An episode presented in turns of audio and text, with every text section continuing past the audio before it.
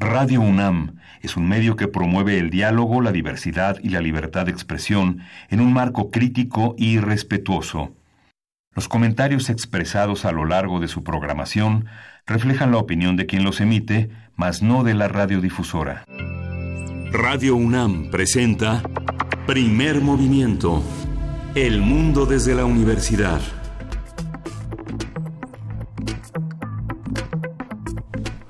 Buenos días, hoy es martes 22 de enero y son las 7.05, Luis Iglesias en la Ciudad de México. Muy buenos días, Miguel Ángel Quemain. Muy buenos días, Berenice Camacho. ¿Cómo amanecemos esta mañana? Amanecemos bien y de buenas. Feliz martes, Luisa, mm. Miguel Ángel, a los que nos escuchan igualmente. Todo listo para iniciar el primer movimiento. Nos vamos de aquí hasta las 10 de la mañana para acompañar este día, este martes 22 de enero. Y bueno, iniciamos eh, con el comunicado, un comunicado eh, breve que dio la Comisión Nacional de Derechos Humanos. Eh, seguro ustedes ya escucharon que se abrió un expediente de queja para el caso de Tlahuelilpan, Hidalgo, por la magnitud del mismo, pero la comisión, la Comisión Nacional puntualiza, y es importante eh, decirlo, y cito esta parte del comunicado, dice que la queja iniciada por este organismo nacional no prejuzga sobre la existencia de violaciones a derechos humanos o sobre la responsabilidad concreta de las autoridades. En vía de colaboración se ha pedido a las autoridades mismas de los distintos niveles y órdenes de gobierno, pues esta precisamente esta colaboración para conocer de primera mano su versión y el sentido que de ser el caso tuvo su intervención en los hechos. Hasta ahí la cita. Así es que bueno, importante eh, señalar, ¿no? Que es, digamos, a manera preventiva eh, y por la magnitud del hecho que la comisión levanta o inicia esta queja. Pues tiene que hacer. Dijeron que era una queja que se levantaba de oficio. Andrés Manuel López Obrador en la conferencia de ayer señaló que se, había, se había este, levantado esa, esa, esa, queja, pero que no había el detalle estricto de cómo fue. ¿no? Ayer comentábamos con Antonio Quijano, este nuestro, nuestro jefe de noticias e investigador, cómo era el, el tema en Hidalgo. Y bueno, eh, las tomas clandestinas que están reportadas en Pemex y en las en la Sedena, este son más de 23 a lo largo de 2018 y, y bueno, Hidalgo, como comentábamos ayer justamente con Antonio Quijano, que conoce muy bien la situación de Hidalgo, el problema de la migración, el problema del tema de lo indígena, la inacción de los gobiernos que han estado al frente de la, de la administración han sido inútiles. No hay una población empobrecida, hay una población que este, ha sido empujada también a, una, a, una, a una cuestión de corrupción. Ayer el presidente municipal señalaba que ahora el problema del panteón municipal es que no hay espacio. ¿no? Y por si fuera poco, como lo comentábamos también fuera del aire, eh, distintos personajes de la política, como algunos diputados y diputadas, dan opiniones y dan propuestas eh, al vuelo que pueden resultar peligrosas, digamos, cuando estamos en un clima como este. Es el caso del video que se volvió viral la tarde de ayer, ya lo estábamos comentando, de Ana Miriam Ferraes. Eh, Ferraz, si no me equivoco, es Ana Miriam Ferraz, esta diputada de Morena que... ¿cómo? A ver, ¿cómo está este video? México mágico. ¿Qué, fue lo que pasó, Berenice Camacho? ¿Qué, qué dijo? ¿Toque pues, de queda a qué horas? La diputada, la diputada local de Morena, antes del PAN en Veracruz, como dices, Ana Miriam, Ana Miriam Ferraez, pues propone un toque de queda para las veracruzanas, para las mujeres veracruzanas como medida para salvaguardar su integridad física, pues ante la ola de violencia feminicida que recorre el Estado, no solamente ese Estado, pero ya para para Veracruz únicamente, eh, y, no sabemos en realidad por dónde entrarle a esta nota. ¿Cómo, ¿Cómo le entrarían ustedes? Vaya, ¿qué decir? ¿Cómo ayudarle a la diputada? Eh, primero, anotar que gran parte de los casos de violencia se dan en los espacios domésticos donde generalmente por, por, lógica, el agresor pues es un familiar o una persona cercana a la víctima.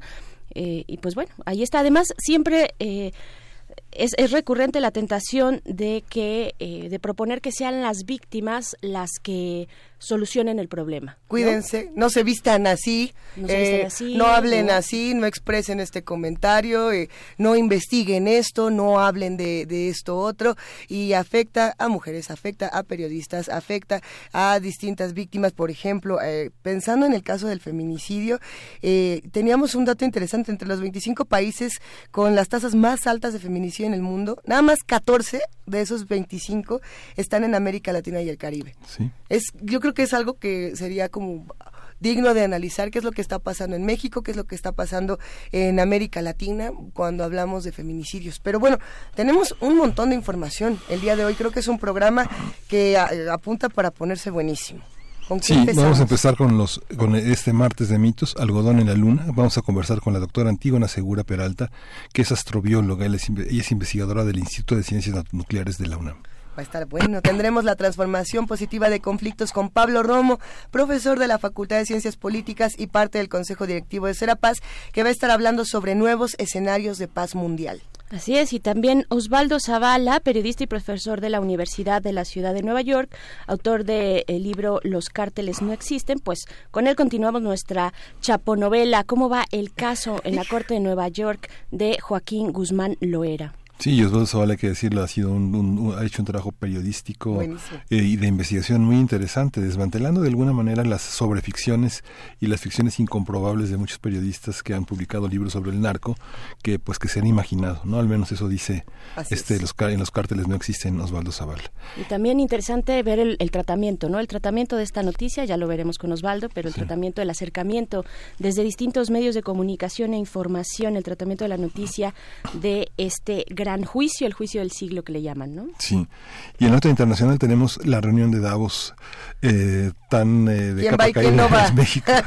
Eh, vamos a tener el comentario de Arturo Magaña Duplanchier, internacionalista, profesor de la Universidad Iberoamericana. Hoy, ¿a quién le toca la poesía necesaria? Miguel Ángel, ¿te toca la poesía necesaria? Me toca la poesía necesaria. Excelente, así estaremos, ya veremos cómo nos va. Recuerden que si tienen sugerencias, hashtag poesía necesaria, eh, lo pueden mandar a Diagonal Primer Movimiento UNAM, a arroba P Movimiento y por supuesto nos pueden llamar al 55 36 43 39. Así es, y también estaremos en nuestra mesa del día hablando de El Sur y otros olvidos, una conversación con Carlos Santander Ontiveros, licenciado en Historia por la Escuela Nacional de Antropología e Historia. Vamos a cerrar con eh, vamos a conversar con una beca a un trabajador de la construcción. Es todo un proyecto que tiene que ver con la Fundación Construyendo y Creciendo. Vamos a conversar con la arquitecta Rosana Fabris. Ella es presidenta ejecutiva de esta fundación que tiene a los trabajadores de la construcción como su preocupación principal. Pues arrancamos primer movimiento esta mañana. Ya son las 7 de la mañana con 11 minutos, así que ya estamos también al aire a través de las frecuencias universitarias de Chihuahua. Saludamos a nuestros amigos del 105.3, del 106.9 y del 105 5.7 los acompañamos esta hora, así como nos quedamos de 7 a 10 en el 96.1 de FM, en el 860 de AM y en www.radio.unam.mx. Vamos empezando con música. Vamos a escuchar de Jamie Berry y Octavia Rose, Perdido en el ritmo.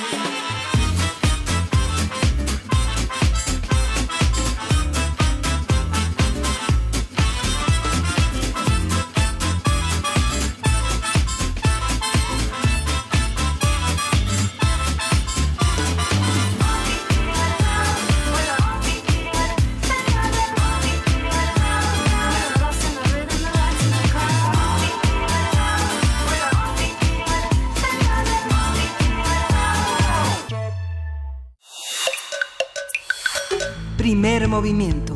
Hacemos comunidad. Martes de mitos. La misión Chang E4, enviada por la Administración Espacial Nacional China para explorar la cara oculta de la Luna, llevaba con ella una planta de algodón diseñada para crear el primer microecosistema en el satélite. La planta, que ya germinó y hasta donde tenemos entendido, ya hasta se murió. Ya hasta se murió. Estaba dentro de un contenedor sellado y contaba con un sistema para mantener la semilla caliente. Fue ese sistema el que le permitió brotar en primer lugar en una biosfera sellada. Sin embargo, cuando el sol se puso en la cara oculta de la Luna, se produjo un frío extremo que el brote no pudo soportar, pues su sistema de calefacción se había desactivado. A partir de esta nota vamos a platicar sobre el concepto de vida en los planetas, así como sobre la posibilidad de trasladar la vida de la Tierra a otros planetas. Para ello nos acompaña la doctora Antígona Segura Peralta. Ella es astrobióloga e investigadora del Instituto de Ciencias Nucleares de la UNAM. Bienvenida, doctora Antígona, ¿cómo estás? ¿Qué tal? Buenos días. Buenos días. Pues eh, esta interesante nota, después de que tuvimos a inicios de este año, el 3 de enero, pues esta noticia de que China llegaba a la cara oculta de la Luna, ¿cómo leer esta nota y cómo leer sobre la vida fuera de la Tierra? Bueno, el, el experimento en realidad eh, resulta un poco descuidado, ¿no? En términos de que, pues, todo el mundo sabe que este tipo de plantas, eh, de hecho, cualquier tipo de planta, pues, se va a congelar cuando está, digamos, por debajo de la temperatura del, del, de la congelación del agua, por debajo de los cero grados, porque las plantas en general, este, eh, así de tiernas, no así de, de chiquitas, más que sean árboles y que tengan, digamos, conocemos los ejemplos de árboles que pueden permanecer, digamos, vivos durante el durante el invierno eh, pero en particular estas así así de frágiles cuando brotan las semillas son muy resistentes pero ya cuando brotan se vuelven muy frágiles. Entonces se, iba a congelar era era casi era casi obvio pero bueno el resultado de que de que naciera en, en la luna parecía como muy este fantástico. Eh, quiero decir antes algo acerca de las misiones chinas que en particular tiene eh, la agencia espacial china es muy diferente a la agencia espacial norteamericana, que es normalmente de quien recibimos más noticias, o incluso la agencia espacial europea, que también recibimos muchas noticias de ellos. En realidad, acá es, han sido muy oscuros. Por ejemplo, eh, hubo una primera misión Chang'e 4, pues tuvo Chang'e 1, Chang'e 2 y Chang'e 3. Así es. Y uno de estos Chang'e eh, los chinos dijeron que había mapeado totalmente la luna y nunca vimos esos mapas. Entonces, eh, cuando entras a la página de, de, China, pues es, es muy o sea, la forma de encontrar información acerca de lo que están haciendo, de cuáles fueron los resultados científicos, es muy difícil encontrarlos. Es un gran avance que hayan llegado al lado oculto de la Luna en, en términos de tecnología, pero en términos de ciencia en ciencia básica, en aprender cómo eh, vivir en la luna, digamos, en esos términos todavía no es un gran avance. Justo algo, algo sobre esto me, me interesaba preguntarte, Antigua y era eh, las diferencias entre cada una de estas misiones, debido precisamente a que no, no encontramos suficiente información de qué, cuáles fueron los resultados de las mismas o si las otras tres fallaron por entero y, y de ser así, ¿por qué no se ocultaría una información como esta? Eh, pues yo creo que tiene más bien que ver con una estructura eh, política, ¿no? O sea, no no es algo que yo sé de las misiones anteriores porque hace algunos años escribí un par de artículos para la revista Como ves de la UNAM, eh, justamente hablando acerca de la exploración de la Luna y de volver a la Luna, ¿no? porque en ese momento pues había planes de, de poner una colonia en la Luna y de regresar a la Luna que le interesaban a este George Bush, ¿no? que este, cuando entró al gobierno y cuando bueno la NASA tenía otros proyectos eh, y entonces hizo otro sobre sobre la luna porque en realidad había muchas cosas hay muchas cosas que todavía desconocemos acerca de la luna. Todo es su origen el origen de la luna tiene puntos de discusión muy interesantes. Entonces digamos había razones para volver a la luna pero no como lo estaba planeando George Bush con una con una este misión tripulada sino más bien pues con con satélites y cosas así. Entonces hice un par de artículos y en ese entonces encontré información eh, de, que ya no encontré en esta ocasión en la página y que además no hay otra forma, o sea, si tú buscas en artículos científicos, que es, que es nuestra otra fuente de información para quienes hacemos ciencia, pues tampoco encontré absolutamente ningún reporte, excepto un, un, un abstract, un resumen que se presenta a los congresos cuando pues nos reunimos para para que los científicos y científicas hablemos de nuestros descubrimientos, pues entonces allí eh, presentamos primero un resumen de qué es lo que vamos a presentar y hay un resumen sobre eh, uno de los Chang E, el 2 o el 1, no, recuerdo ahorita, eh, en donde dice que, que mapearon la luna, pero después de eso no hay ni un artículo publicado acerca de eso. Entonces, eh, y eso, por ejemplo, hay otros, hay otro grupo de, de, de, exploradores que son muy discretos también, que son los japoneses. Los japoneses tienen un montón de, de misiones pero ellos sí tienen artículos científicos, lo que no hacen es anunciarlo a la prensa, es exactamente lo contrario, no lo anuncian a la prensa, no lo, no lo dicen, pero han estado haciendo un montón de investigación eh, en términos de, viajes espaciales no tripulados y tienen tienen sus, sus reportes científicos. Los chinos no hacen ni el reporte científico, ni lo ponen en su página, ni tienen historia. Entonces, sí es muy difícil saberlo. Yo sé esto porque en su momento, hace algunos años, lo lo publiqué, lo investigué para un artículo de divulgación y hasta ahorita ya no vuelve a aparecer todas las cosas que estaban en la página. Entonces, pues, efectivamente no la van a encontrar porque todo está ya en ningún lado. ¿no? Y, y, lo, y lo cierto, eh, y que también es muy interesante, es que estas carreras espaciales eh, que se tienen entre eh, distintos países han, han mutado de muchas maneras. Por ejemplo, esta idea de tener una, una base en la luna que, que pudiera tener eh, seres humanos viviendo ahí con plantas, con comida, ha cambiado de manera muy interesante. Es el caso ahora de Chang'e 4 que está proponiendo tener una base lunar construida con impresión 3D. ¿Qué tal? O, o ya esto es parte de, del, del mito y la teoría de la conspiración. Este, pues lo que pasa es que justamente la falta de transparencia, que es, esto es algo muy importante cuando cuando se hacen este tipo de proyectos, ¿no? Que la falta de la falta de transparencia, o sea, el hecho de que de que no nos quede del todo claro eh, cómo están haciendo los chinos las cosas, pues entonces uno puede inventar muchas cosas, ¿no?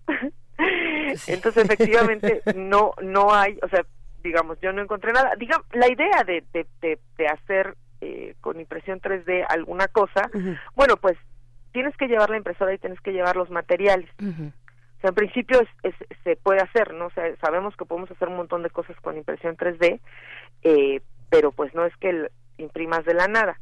Tienes que llevar al menos el material, la materia prima desde la cual se va que se va a usar para la impresión y tienes que llevar la impresora. y esto pesa. Entonces esto implica porque tienes que llevar la cantidad de material que necesitas. Entonces, tú vas a hacer un domo que pesa, no sé, 10 toneladas, lo que sea. Ese material lo tienes que llevar a la luna. No es que puedas así sacar el material de la luna crudo como es, como está sobre la superficie. Entonces, mientras, y bueno, claro, llevar eso pues requiere cohetes, muchos lanzamientos, porque no, hay un peso específico que puedes llevar en cada nave de hecho eso es lo que limita las es una de las grandes limitaciones de cualquier proyecto que va al espacio pues es que tiene que caber y tiene que pesar lo que puede llevar el eh, el cohete que lo va a lanzar hacia hacia la órbita de la Tierra y que después de ahí pues ya se, se van estos entonces eh, yo dudo que ahorita este eso sea factible por el hecho de que se requieren los materiales y para eso se requiere pues llevarlos allá. Claro, habrá que ver esta esta nota que eh, pues precisamente que menciona Luisa que es publicada por el eh, por por Once Noticias, no eh, ellos fueron los que esa es la fuente, esa es nuestra fuente, pero también doctora Antígona antes que otra cosa quiero hacerte una pregunta muy básica. ¿Cuáles son los objetivos concretos de una misión como esta hacia esta cara oculta de la Luna? ¿Qué nos dicen los chinos? Bueno, a ver, es que no dicen demasiado. qué podemos interpretar? y hay que casi casi adivinarles qué, qué es lo que quieren. Ajá, ¿qué buscan? obviamente, o sea, la conquista del espacio, ¿no? Y yo y me parece, o sea, por por lo que he leído, esto es esto es algo, esta es una conclusión personal mía y quiero que quede así muy claro que es una conclusión personal mía. Eh, la conclusión de la, conquista del espacio durante un tiempo, bueno, cuando la Guerra Fría entre los Estados Unidos y Rusia, pues fue un, un una forma de decir políticamente nosotros somos superiores, ¿no? Y a mí me parece que los chinos están en eso, están en decir nosotros somos superiores. Nosotros somos, eh, pues, eh, un país que puede ir al espacio, que tiene la tecnología para ir al espacio. Y llevan años eh, haciendo esto. De hecho, la NASA tiene vetados a los chinos, o sea, los científicos y científicas que reciben dinero de la NASA no pueden colaborar con gente que trabaja en China. Y esto se da a partir de eh, un robo de información que, hace un postdoc. Pero si tú vas a las universidades norteamericanas, eh, hay un montón de personas que vienen de China que están estudiando ingenierías y esto, o sea, esto parece ser que fue todo un plan muy bien estructurado en donde se envió a mucha gente a estudiar fuera de, China, a aprender eh, ingenierías, ciencias, o sea, cosas eh, básicas para hacer, para entender el universo, digamos, y regresar a China, o sea, porque la mayoría tenían trabajos de regreso en China, regresaron y o sea no se salieron de China porque no no hubiera suficientes recursos en China sino porque querían aprender de fuera y luego regresar con esos conocimientos y entonces construir en, en China pues institutos científicos este y pues obviamente tecnologías ¿no? Entonces esto es algo que viene sucediendo desde hace mucho tiempo y ahorita bueno China parece ser que eh, está poniéndose está poniendo su pie adelante para decir nosotros también podemos tener tecnología que va hacia el espacio. Eh, en principio, perdón, en principio las, las, digamos, la exploración del espacio, pues para quienes hacemos ciencia tiene que ver con el conocimiento del universo, ¿no? con entender mejor, por ejemplo, en el caso de la Luna les decía que todavía no está del todo claro cómo fue que se formó la Luna, porque nuestra hipótesis más fuerte, bueno, tuvimos discusiones, de, hecho se, hubo así un congreso para sentarnos, para que los científicos y científicas dijeran, a ver, vamos a ver cómo se hizo la luna, porque tenemos un montón de evidencias de cosas y tenemos varias hipótesis y no, hasta ahorita no nos hemos puesto de acuerdo. Entonces la hipótesis preferida es que un, gran asteroide golpeó la Tierra, y por gran asteroide me refiero casi como del tamaño de Marte, golpeó la Tierra, y entonces la Tierra se, eh, digamos, salpicó un montón de material hacia el espacio, ese material comenzó a dar vueltas alrededor de, de la Tierra y formó y finalmente la Luna y solo había habido una simulación numérica acerca de cómo, cómo había sido ese proceso. Hasta hace apenas unos años otra vez se volvieron a hacer simulaciones numéricas. Pero todo esto, claro, tiene implicaciones sobre de qué está hecha la Luna, porque la Luna está hecha de materiales que salieron de la Tierra y por lo tanto debe tener ciertos materiales muy específicos y la Tierra pues debe no tener ciertos materiales muy específicos. Entonces todo esto, todas estas piezas de evidencia las hemos ido juntando y a veces coinciden muy bien con lo que observamos en la Luna y a veces no. Entonces necesitamos que todo cheque porque si no la hipótesis pues no la podemos hacer una un, un, un hecho científico hasta que no chequen todas las piezas. Por eso, por ejemplo, nos queríamos entender mejor a la luna, ¿no? Eh, eh, por ejemplo, el hecho de que haya zonas en la luna donde hay agua, hay agua y hasta agua, el agua congelada, no es agua líquida, es agua congelada, pues eso también son cosas que empezamos a aprender hace poco de la luna y a partir de seguir explorando la luna. Entonces, eh, conocer, entender el universo en principio es la idea que tenemos, pues quienes hacemos ciencia, acerca de la exploración espacial, que no es la misma idea necesariamente que tienen las agencias espaciales que responden a intereses políticos muy específicos y que al final de cuentas nosotros como, como personas que hacemos ciencia seguimos respondiendo al, al final de cuentas a estos a estos intereses, ¿no? Porque pues quienes hacemos la ciencia y quienes justificamos nuestra nuestra ciencia así en ese desde nuestra visión tan digamos, tan romántica, ¿no? De la ciencia, de la ciencia que solo explora y que solo quiere entender cosas, pues nos olvidamos que en realidad estamos sirviendo gobiernos que tienen agendas específicas y todos los gobiernos la tienen, o sea, no es porque ahorita haya entrado X o Y persona al gobierno, todos los gobiernos tienen agendas específicas porque todos estamos inmersos en un modelo socioeconómico, ¿no? Entonces lo que están haciendo los chinos pues es nomás hacer muy evidente su modelo socioeconómico y decir aquí nos vamos a poner también. Pero es una idea interesante. Eh, una idea interesante el tener que salir al espacio para afianzar nuestro sitio en la Tierra, ¿no? Sí. Ay, qué bonito. Pero eh, es, esa, e, ese planteamiento que estás poniendo sobre la mesa, Antígona Segura Peralta, astrobióloga investigadora del Instituto de Ciencias Nucleares de la UNAM, eh, también ha operado en muchas carreras, digamos, tecnológicas, en, en muchas competencias. Hablamos hace algunas semanas sobre el tema de Huawei de, cómo se prohibió en distintos países debido a eh, sospechas de espionaje y alertas de seguridad nacional, no solamente en Estados Unidos, sino en muchas regiones. Y, y algunos decían, no, bueno, a ver, aquí lo que pasa es el temor a, a que China nuevamente se posicione como eh, los líderes de todas las tecnologías. No digo, si es que se puede hablar de todas las tecnologías, como se puede hablar del Internet de las cosas o de ese, tipo de, eh, digamos, de abstractos. Pero, ¿qué, ¿qué pasa con esto, con las carreras tecnológicas? ¿Cuántos avances realmente eh, podemos dar por... Por, verdaderos avances científicos. Esto que pasa, por ejemplo, con, con esta planta de algodón, ¿qué representa para futuras investigaciones? ¿Qué otras investigaciones en este momento podríamos tomar como, a ver, esto que están haciendo los chinos sí es fundamental y sí está cambiando el curso de las futuras investigaciones en otros países? Bueno, a ver, este, Híjole, es que es que aquí, eh, digamos,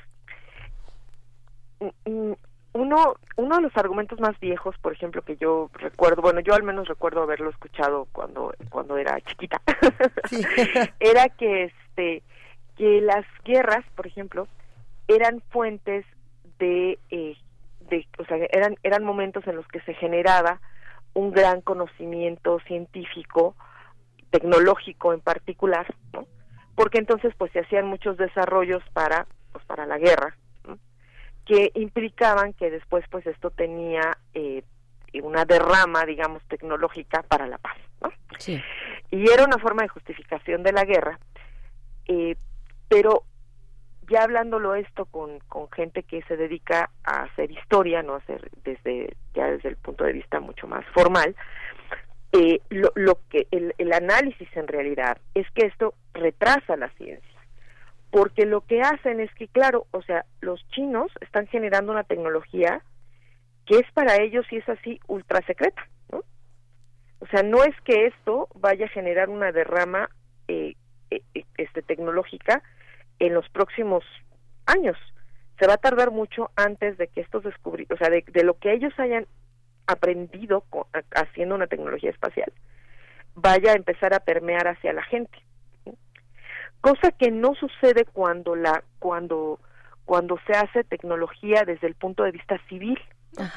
Porque por ejemplo si la UNAM genera tecnología pues en principio esa esa tecnología pues la bueno igual que la que la tecnología de la guerra no o sea estas dos tecnologías las pagamos todos las pagamos por las personas que vivimos en un país exacto la diferencia es que si la UNAM lo hace pues tiene que poner ahí, o sea, bueno, hace sus patentes y lo que sea, pero de todos modos tiene que decir, aquí está, este es mi resultado, ¿no? Eso es lo que yo hice con tu dinero, y lo tiene que decir de, en ese momento. O sea, no, no, no, no podemos esperarnos, este, decir, ah, no, esto se va a estar aquí oculta 10 años porque es mío, mío. No, Incluso, por ejemplo, la NASA cuando tiene, eh, por ejemplo, el telescopio espacial Hubble, eh, los datos del telescopio espacial Hubble que ha, que ha recopilado durante más de 20 años de servicio este, están públicos digo, no es que cualquiera los puede bajar porque pues requiere saber este cómo usar un formato FITS y cosas especializadas, pero en principio están ahí, están públicas, ¿no? Este, entonces, este tipo de cosas en las que en realidad hace ciencia para compartirla es muy diferente a hacer ciencia o a generar tecnología para estar por encima de los demás, ¿no?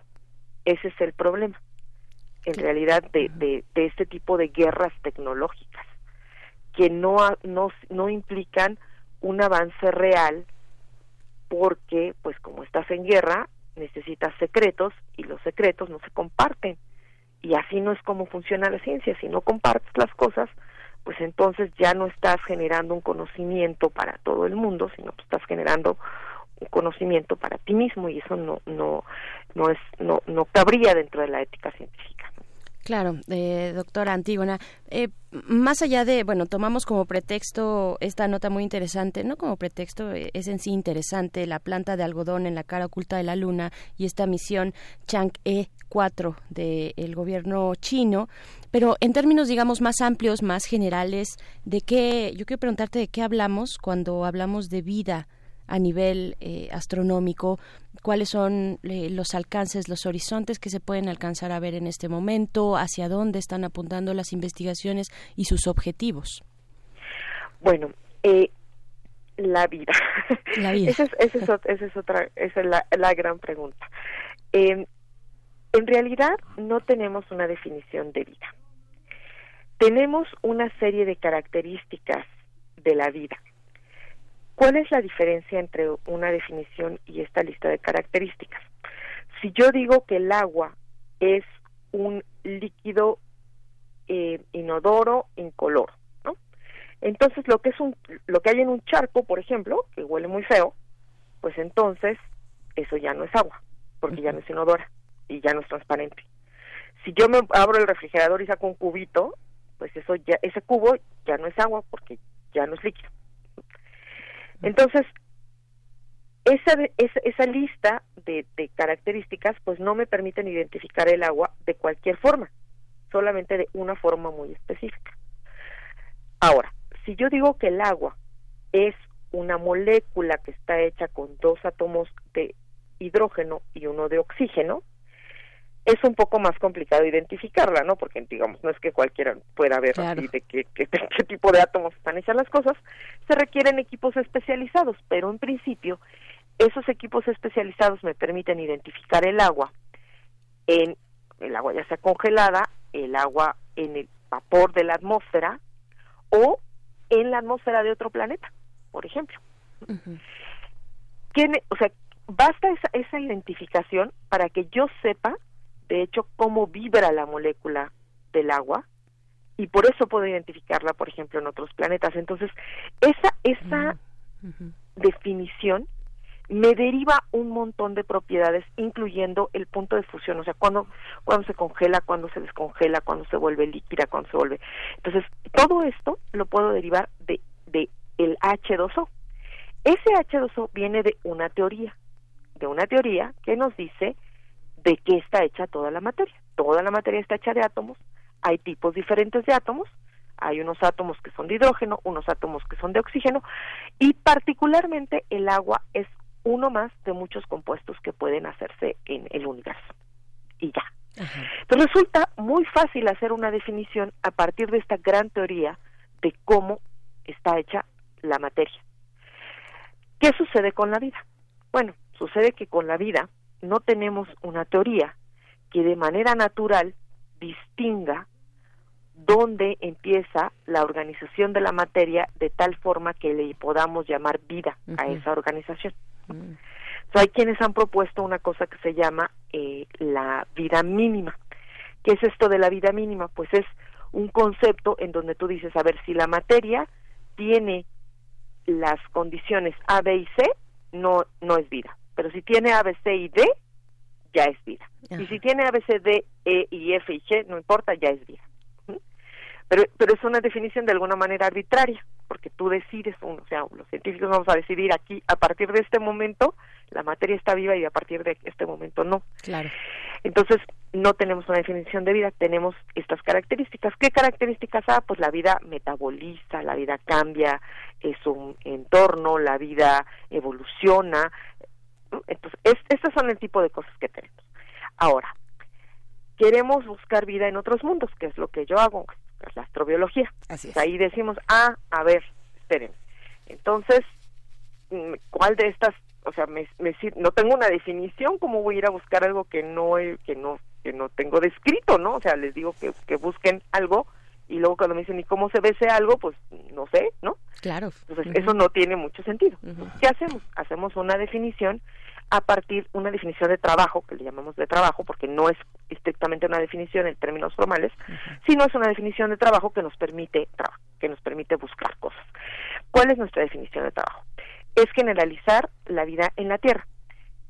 La vida en la Tierra toda, toda, toda está hecha a partir de moléculas de carbono. El carbono es, la molécula que permite que se unan eh, los demás elementos para poder formar estas estructuras complejas que son los organismos vivos. Entonces, carbono. Y la otra es que las moléculas del de carbono, pues para moverse y para encontrarse, para reaccionar, necesitan un líquido y ese líquido es el agua. Entonces, el agua líquida y el carbono son nuestra generalización de la vida.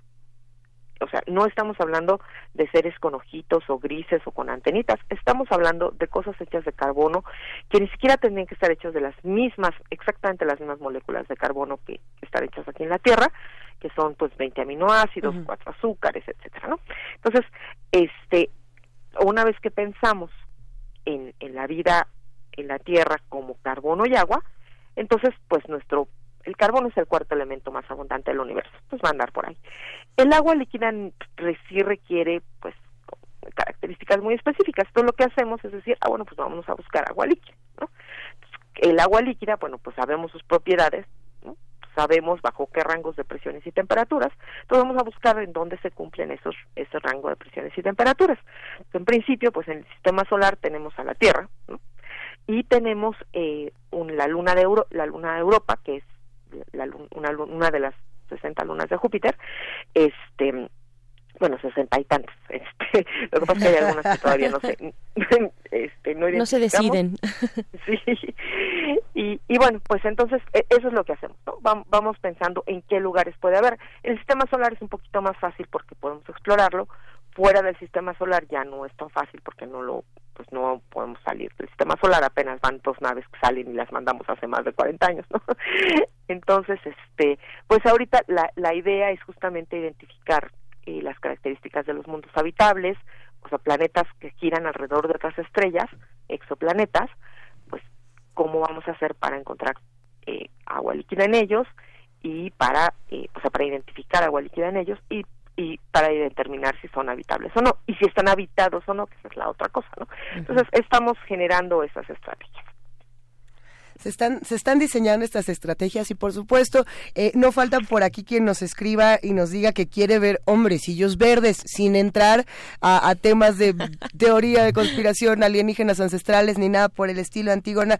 No tenemos hasta este momento ningún vestigio como tal de una manita de siete dedos ni nada, nada de estas cosas. Y a veces eh, muchos científicos no quieren hablar de esos temas por temor justamente a que parezca poco formal este este tipo de investigaciones? Sí, mira, el, ah, bueno, primero sí, efectivamente, no hemos encontrado absolutamente ninguna evidencia de eh, una civilización extraterrestre visitándonos o de nada extraterrestre. Lo único extraterrestre que tenemos pues son las meteoritas, ¿no? Que, que son este pues rocas del sistema solar que caen son extraterrestres porque pues vienen del espacio fuera de la Tierra. Entonces en ese sentido son extraterrestres no son nada hecho por por nadie no eh, y efectivamente la, la, astrobiología que es esto de la búsqueda extraterrestre justamente como como está cercana a estas a, la imaginación no de, de cómo podría ser la vida en otros mundos pues a veces se piensa que no es no es necesariamente una investigación muy seria eh, yo yo te diría que entrevistaras a mis estudiantes que sacaron siete ahora en astrobiología.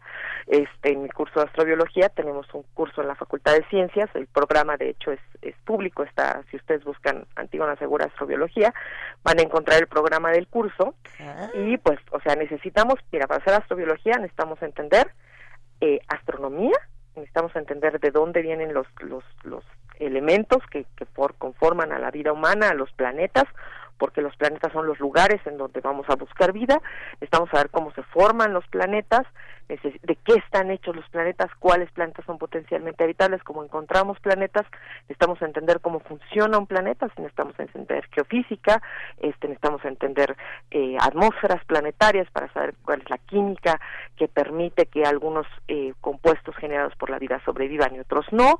Eh, necesitamos entender, por supuesto, el fenómeno de la vida, no cómo se origina la vida, cómo evoluciona la vida entonces, todo, todos esos conocimientos necesitamos ponerlos juntos para poder comprender, bueno, para poder generar estas estrategias acerca de cómo buscar vida en otros mundos, cómo puede originarse vida en otros mundos. Entonces, eh, ahí pues hay física, matemáticas, este, incluso eh, ciencias sociales, ¿no? Entonces, hay o sea, esto es, esto es muy serio, ¿no? cuando, cuando ya lees los artículos de astrobiología y ves, este, pues es, es muy diferente a como, digamos, lo estoy platicando ahorita en este momento, sí, por porque pues, sí requiere una ciencia muy, muy seria. ¿no? Mira que ya tenemos aquí todo el temario, lo vamos a compartir, por supuesto, en redes sociales para aquellos que estén interesados en un momento más. Eh, Antígona, justamente eso, ¿cómo seguimos en contacto contigo? Porque has despertado eh, la admiración de muchos y, por supuesto, el cariño de, de varios de tus alumnos que te están mandando abrazos por acá y de otros que han trabajado contigo. Ah, bueno, pues espero, qué bueno que me estás Tienes muchos fans. Sí, sí, tiene fans, tiene fans la doctora Antígona. bueno, pues este, mi este, mi Twitter es arroba Antígona Segura, así todo seguidito, con minúsculas, es muy fácil. Tengo en Facebook una página de Facebook, o sea, tengo mi Facebook personal, pero ahí solo acepto feministas.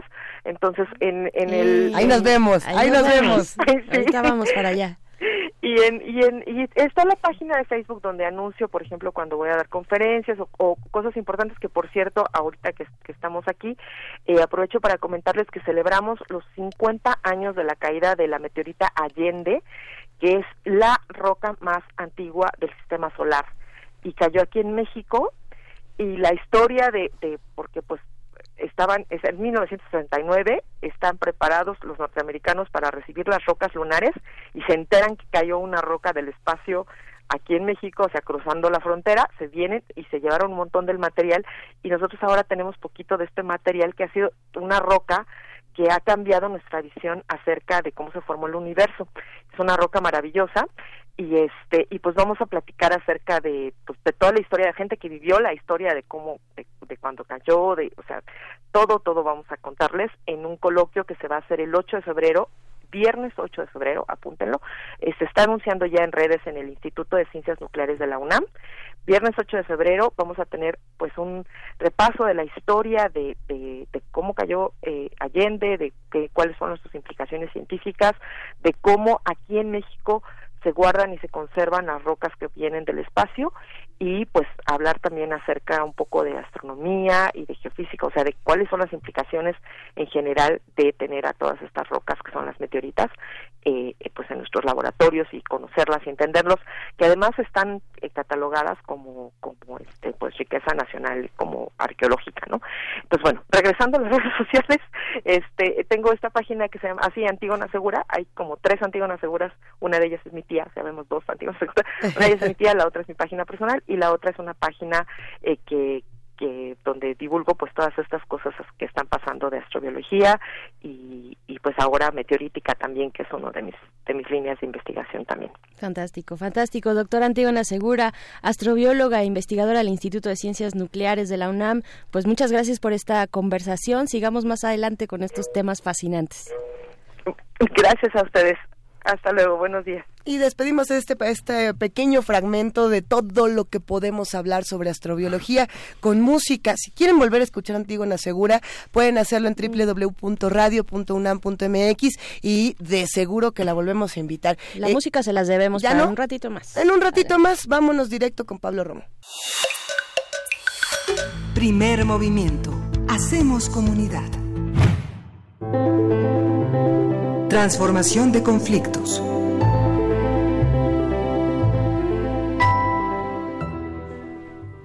Ya estamos de vuelta, no nos fuimos, fue muy rápido para regresar con Pablo Romo, Transformación de Conflictos. ¿Cómo estás? Pablo Romo, buenos días. ¿Qué tal? ¿Cómo estás? Qué gusto. Muy bien, te saluda Berenice, también aquí está, enfrente está Luisa. Eh, Hola Pablo, te queremos. Te queremos, Pablo, decir que eres eh, profesor de la Facultad de Ciencias Políticas y parte del Consejo Directivo de Serapaz. Cuéntanos, por favor, acerca de, pues, de este, de, de este tema tan interesante, tan vigente, tan necesario de hablar, nuevos escenarios de paz mundial? Mira, yo creo que en esta ocasión sí voy a hacer una referencia a, la paz negativa en el sentido de su, em, eh, su binomio que sería la guerra. Definitivamente estamos viviendo en estos últimos años como humanidad eh, un nuevo escenario de, em, de guerras y también de paz. Para algunos analistas consideran que estamos en un periodo de una larga paz que va generándose y se va construyendo después de las grandes guerras del siglo pasado y que eh, poco a poco después, digamos, del fin de la Guerra Fría, las guerras tienen otro carácter. Hay quienes, otros analistas, eh, señalan que estamos nosotros viviendo una cuarta o una quinta generación de guerras, en donde la primera generación de guerras era digamos, eh, una expresión de guerras este, eh, cuerpo a cuerpo, muy de eh, frente al enemigo. Digámoslo así, tenemos las guerras, la guerra civil este, española, la guerra civil en Estados Unidos, las guerras napoleónicas, este tipo de guerras que se dan en, los, en el siglo XIX, digámoslo así. después tenemos un sentido de nuevas guerras eh, con una confrontación eh, muy desigual, con una eh, relación, eh, digamos, de, de, un poder muy grande de un, de un lado y del otro lado, rebeliones, sobre todo en países por su independencia. Tenemos ya en, este, en esta segunda generación expresiones de mecánicas, o sea, la utilización de vehículos, de armas de repetición, ya no necesitas cargar eh, tu fusil una y otra vez, sino ya tienen eh, armas, digamos, más automatizadas. Este va generando más muertos, por supuesto, y vamos eh, teniendo escenarios de mayores violencias. La tercera generación sería la que se encuentra en confrontaciones mucho más veloces, con eh, eh, porque la tecnología permite eh, enfrentar, enfrentamientos mucho más rápidos o también más devastadores. digamos, desde la Segunda Guerra Mundial hasta las guerras este, que se dan en el Medio Oriente por este, de confrontaciones mucho más rápidas y con instrumentos mucho más sofisticados. Y la cuarta sería, digamos, eh, guerras eh, como mucho más encubiertas, mucho más de guerra de guerrillas, de movimientos este contra eh, el narco, las guerras de, digamos, foquistas que salen a partir de movimientos armados pequeños que están llamando a la insurrección popular. Y finalmente esta, esta quinta generación son guerras mucho más sofisticadas, tienen que ver cuestiones de carácter es mucho más amplio que la confrontación directa armada y bélica, que pudiéramos llamarlas este, de, una complejidad mucho mayor en donde tiene que ver la diplomacia, la economía, eh, tienen que ver los símbolos, tienen que ver otros aspectos y que tienen que ver también con el espionaje digital, etcétera. Sin embargo, estas últimas generaciones de guerras van a generar menos muertos, aunque la confrontación exista todavía definitivamente el mundo, por más que eh, pudiéramos decir y que eh, lo contrario y escandalizar un poco a los este, pesimistas, em, eh, es mucho más pacífico. Tenemos, si lo medimos en términos de muertes violentas y muertes por confrontaciones. Por más, me van a decir los pesimistas que, este, bueno, tenemos guerras constantes y candentes en muchas partes. Efectivamente, las hay, pero no de las magnitudes que todavía el siglo pasado, el siglo XX, nos heredó. Definitivamente hemos ido aprendiendo como humanidad, digamos, y hemos adquirido una sensibilidad mayor por el respeto a la vida, por más que me digan los pesimistas que no es cierto. Y, lo mostramos con eh, números, aunque pueden decir son falsas las estadísticas, porque proporcionalmente este eh, eh, somos más, etcétera, ¿no? Pero creo que vale la pena dar apertura a este hálito de, de, esperanza, por más que las guerras estén ahí presentes. Hay guerras, por ejemplo, la que está en Afganistán y Pakistán. Son guerras que han causado muchos, muchas víctimas, alrededor según alguna estadística, de cerca de dos millones de personas muertas desde el 78 a la fecha. La guerra en Somalia, la guerra, esta guerra civil en Somalia que no termina, que no acaba, que ha generado pues eh, medio millón, alrededor de medio millón de, de, muertos y solamente desde el 91 a la fecha. Y la guerra en el nordeste de Pakistán, ¿no? También esta guerra que, que se ve relacionada mucho con el mundo de eh, confrontado por eh, la ausencia de Rusia por un lado y por el otro lado la insurgencia de grupos fundamentalistas islámicos. Tenemos en, un estudio que se hace, México está dentro de estos grandes conflictos con cerca de un cuarto de millón de personas y que han sido asesinadas en hechos violentos. En Nigeria, también tenemos a Nigeria, que abarca todo este, este conjunto de países alrededor de Níger, Chad y Camerún, en donde vamos viendo cómo actúan estos grupos o bandas y terroristas eh, de Boko Haram, ¿no? que están actuando en esta región.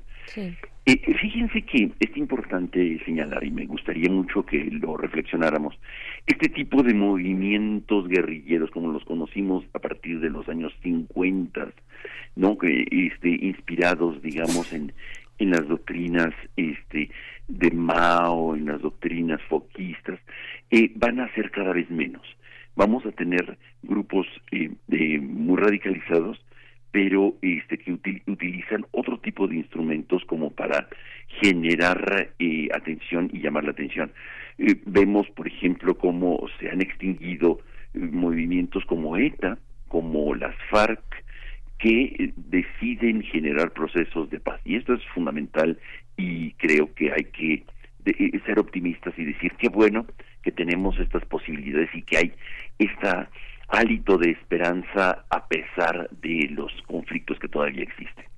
Sin embargo, no deja de haber expresiones muy radicales, muy desesperadas, como la que podemos ver nosotros en el coche bomba el, eh, hace un ocho días en Bogotá, en donde pues eh, eh, en un acto de llamar la atención, de publicitario, de punitivo, eh, una persona se suicida junto matando a un conjunto de personas que no tienen nada que ver, digamos, en un conflicto directo armado con los que los autores de este atentado, si es que es cierto que este atentado fue perpetrado por el ELN. En fin, tenemos expresiones cada vez menores eh, Berenice, de, de acciones eh, de este tipo por eh, están transformando de alguna u otra manera en otro tipo de, de, de, guerra. La guerra se está trasladando y la paz tiene nuevos escenarios mundiales eh, a pesar de las tensiones. Lo estamos viendo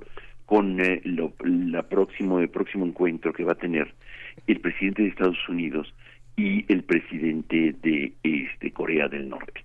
Nadie hubiera pensado, por más que las locuras de ambos mandatarios eh, eh, se lleven al extremo, en el fondo hay una gran sensatez de no activar las bombas nucleares y esta mm, esta mm, expresiones de, medio de fanfarrones de, de, presentarse fuertes y demás en el fondo logran encauzarse por por expresiones eh, de diálogo de concertación, de pactos y de y de mejor regresamos, damos dos pasos atrás.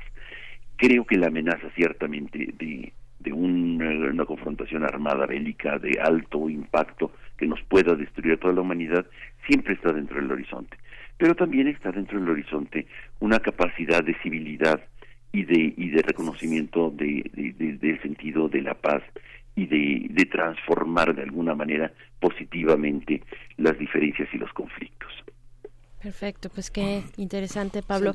Al, al inicio que nos hacías este recuento de los distintos eh, momentos de, guerra o cómo se ha configurado la guerra también eh, por ahí me, me, viene a la memoria el texto de Peter Sloterdijk donde habla de, de, estos enfrentamientos eh, que ya no son cuerpo a cuerpo a partir de la Primera Guerra Mundial sino que son eh, como atmoterrorismos no como afectan el medio ambiente del otro.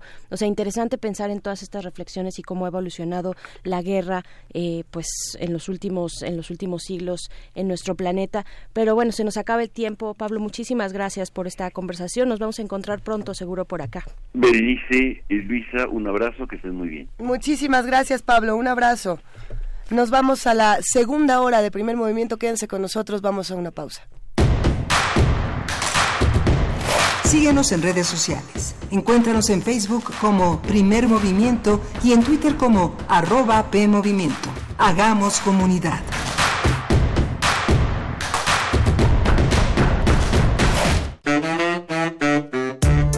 La Escuela Nacional de Trabajo Social y Radio UNAM presentan Vida cotidiana, Sociedad en Movimiento. Un programa para analizar las distintas problemáticas sociales y documentar alternativas e intervenciones para enfrentarlas. ¿Por dónde empezamos? Acompáñanos todos los viernes a las 4 de la tarde por el 96.1 de FM. Radio UNAM. Experiencia sonora.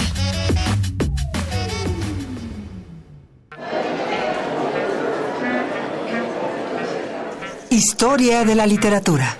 Concepción del arte. Idealismo revolucionario. Amores fugitivos. Conferencias magistrales. Creadores escénicos. Descontentos sociales. Clases inolvidables. En más de 100 años. ¿Cuántos recuerdos no han circulado por los pasillos de la Facultad de Filosofía y Letras? Eureka. Un programa con Filo, Sofía y letras. Escúchalo todos los lunes a las 16 horas por el 96.1 de FM. Radio UNAM. Experiencia sonora. Voz de Marco Cortés. Acción Nacional será una oposición firme, constructiva y combativa que exija al gobierno cumpla lo que ofreció en campaña.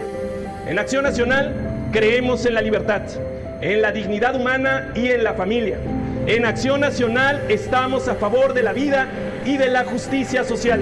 Defenderemos con valor y convicción las mismas causas que hace 80 años. PAR, unido y fuerte para defender México. Luego de exhibirse durante tres años en diversos países, llega a México la muestra Orozco, Rivera Siqueiros, la exposición pendiente, que se debió inaugurar originalmente en Chile en 1973, pero lo impidió el golpe de Estado de ese país. Se exhiben 180 piezas entre obra pictórica, documentos, videos y otros testimonios que dan cuenta de la cancelación de la muestra. Orozco, Rivera, Siqueiros, la exposición pendiente se puede visitar en el Museo de Arte Carrillo Gil, en el sur de la Ciudad de México.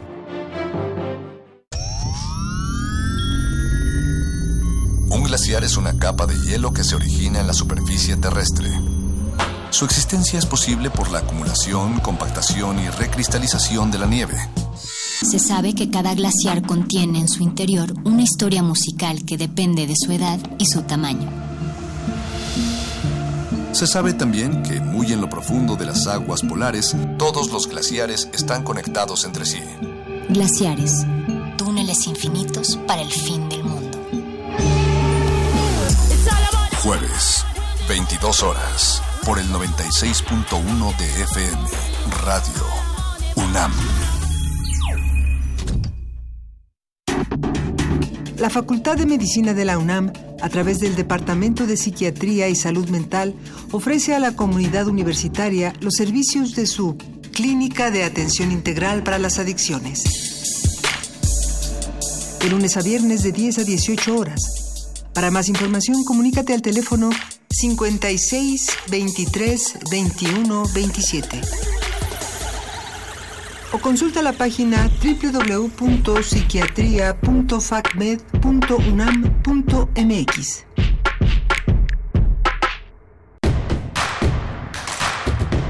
Queremos escucharte. Llámanos al 55 36 43 39 y al 55 36 89 89. Primer movimiento. Hacemos comunidad. Y en este momento son las 8 de la mañana con 4 minutos. Seguimos aquí en esta segunda hora. ¿Cómo estás, Miguel Ángel Quemain? ¿Cómo te sientes? Este, bien, Lisa. Muy, muy, muy, muy, muy interesante la nota también que tuvimos esta mañana. La, bueno, no, no la tuvimos, pero fue una nota que estuvo, ocupó las primeras planas, que es sobre el desarme. ¿no? Sí. Es sobre el desarme y tiene que ver con toda la parte de este del dominio del narco y de una lucha armada, de una guerra que viene desde hace tres administraciones, que es imparable y que, bueno, esta vez en la administración de, de, de Claudia Sheinbaum en más, poco más de un mes de trabajo se lograron capturar cerca de 2.500 y tantas armas, ¿no? Se hicieron jornadas de desarme en el año del 97, en el año del 98, luego en 2006, luego en 2013 y el acopio de armas fue interesante. Lo que ha señalado, lo que ha señalado los testimonios es que las armas que entregan las entregan las viudas, son armas de hombres caídos. ¡Ay! ¿Eh? Muchas son chinas y no sirven ya. Dispararon tres veces y ya no se atoraron. Pero es muy interesante ver. ¡Qué fuerte! Sí, sí, es muy fuerte. Se cambiaron por Oye, despensas. Hay que, hay que revisar eso, sin Sí, duda. sí, sí. ¿Dónde encontraste ¿Para qué, para, esta para noticia qué, para compartirla en ¿Para qué nuestras quiero redes? armas en mi casa si ya se murió mi esposo? Sí, ya se murió. ¿Ah? ¡Ay! Durísimo lo que Tiene que ver con todo esto que va a venir ahora con el Chapo, este, con todo este juicio del Chapo. que lo hemos llamado y, y lo han llamado en distintos espacios la chaponovela. Ya iremos platicándoles de qué se trata. Queremos aprovechar este momento para saludar a todos los que hacen comunidad con nosotros en arroba P Movimiento, en diagonal Primer Movimiento UNAM y en el teléfono 55 36 43 39. Oye, que sirve este brevísimo momento para comentar que el día de ayer, eh, querida Berenice, estábamos diciendo, bueno, dije yo que yo no tenía Facebook, pero yo soy la que no tiene Facebook.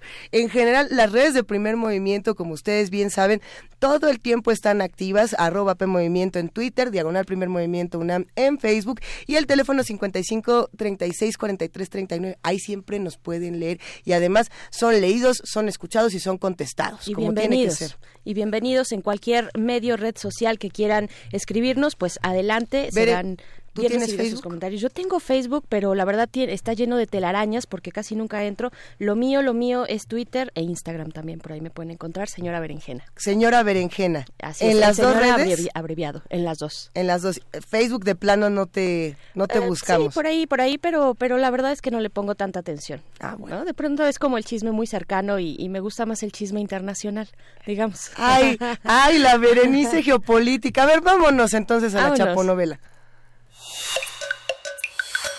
Primer movimiento. Hacemos comunidad. Nota nacional. Continúa el juicio de Joaquín El Chapo Guzmán Loera, que se celebra en la ciudad de Nueva York, el que ha sido denominado por algunos medios como el juicio del siglo. Ha destapado múltiples vínculos políticos entre el líder del cártel de Sinaloa y expresidentes, militares de alto nivel, jefes policíacos, fiscales y diplomáticos. Uno de los datos controversiales que han salido a la luz fue que Enrique Peña Nieto había recibido 100 millones de dólares mientras era presidente de nuestro país.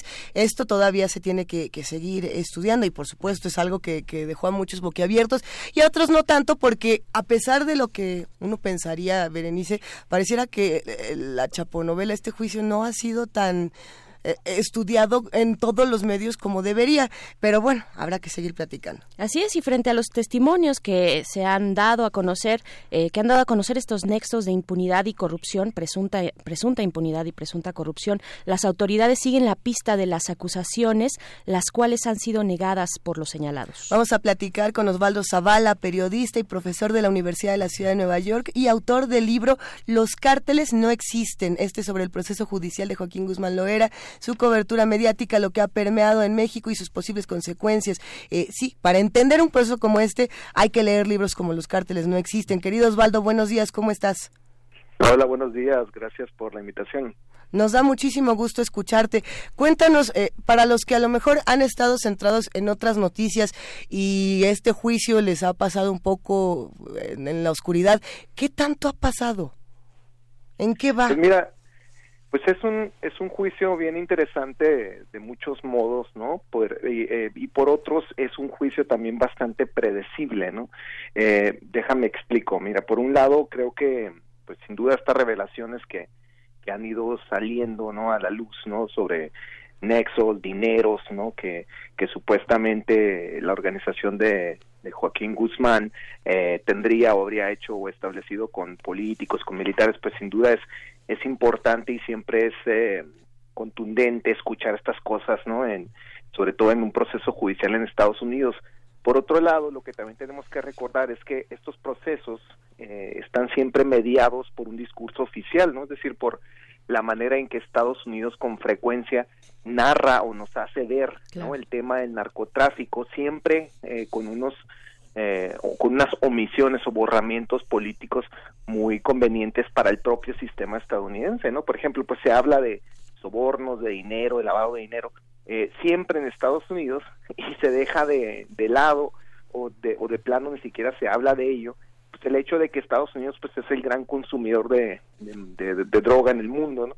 sobre todo de cocaína, y que pues también es en Estados Unidos donde más dinero se lava, ¿no? Entonces es extraordinario escuchar repetidamente, ¿no? Estas acusaciones de, de corrupción, de sobornos, de lavado, siempre del lado mexicano, mientras que del lado estadounidense pues prácticamente no se habla como si no fuera el país, como decíamos, mayor consumidor de drogas, con más armas y con más lavado de dinero del mundo, ¿no? Claro, esto como parte de la estrategia de defensa, ¿no?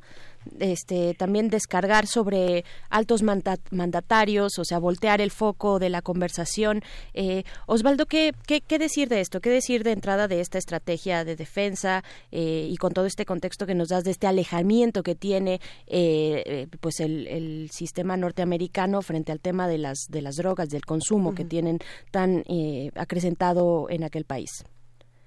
Pues es, es importante no ver cómo la, la defensa pues básicamente se ha, se ha centrado en un punto, ¿no? Es cómo demostrar que el Chapo es de verdad el, el la, la, mente criminal del siglo, ¿no? El, el, el, mayor delincuente global, ¿no? Que por momentos se, se, le atribuyó en los medios de comunicación y sobre todo en, en el discurso oficial, ¿no? Llegó un momento en que, por ejemplo, pues se hablaba de que el cártel de Sinaloa o se sigue hablando más bien de eso, de que tiene eh, supuestamente presencia en 53 países del mundo, ¿no? Eh, que, que controla policías enteras, ¿no? Que quita y pone candidatos eh, presidenciales o a gobernaturas.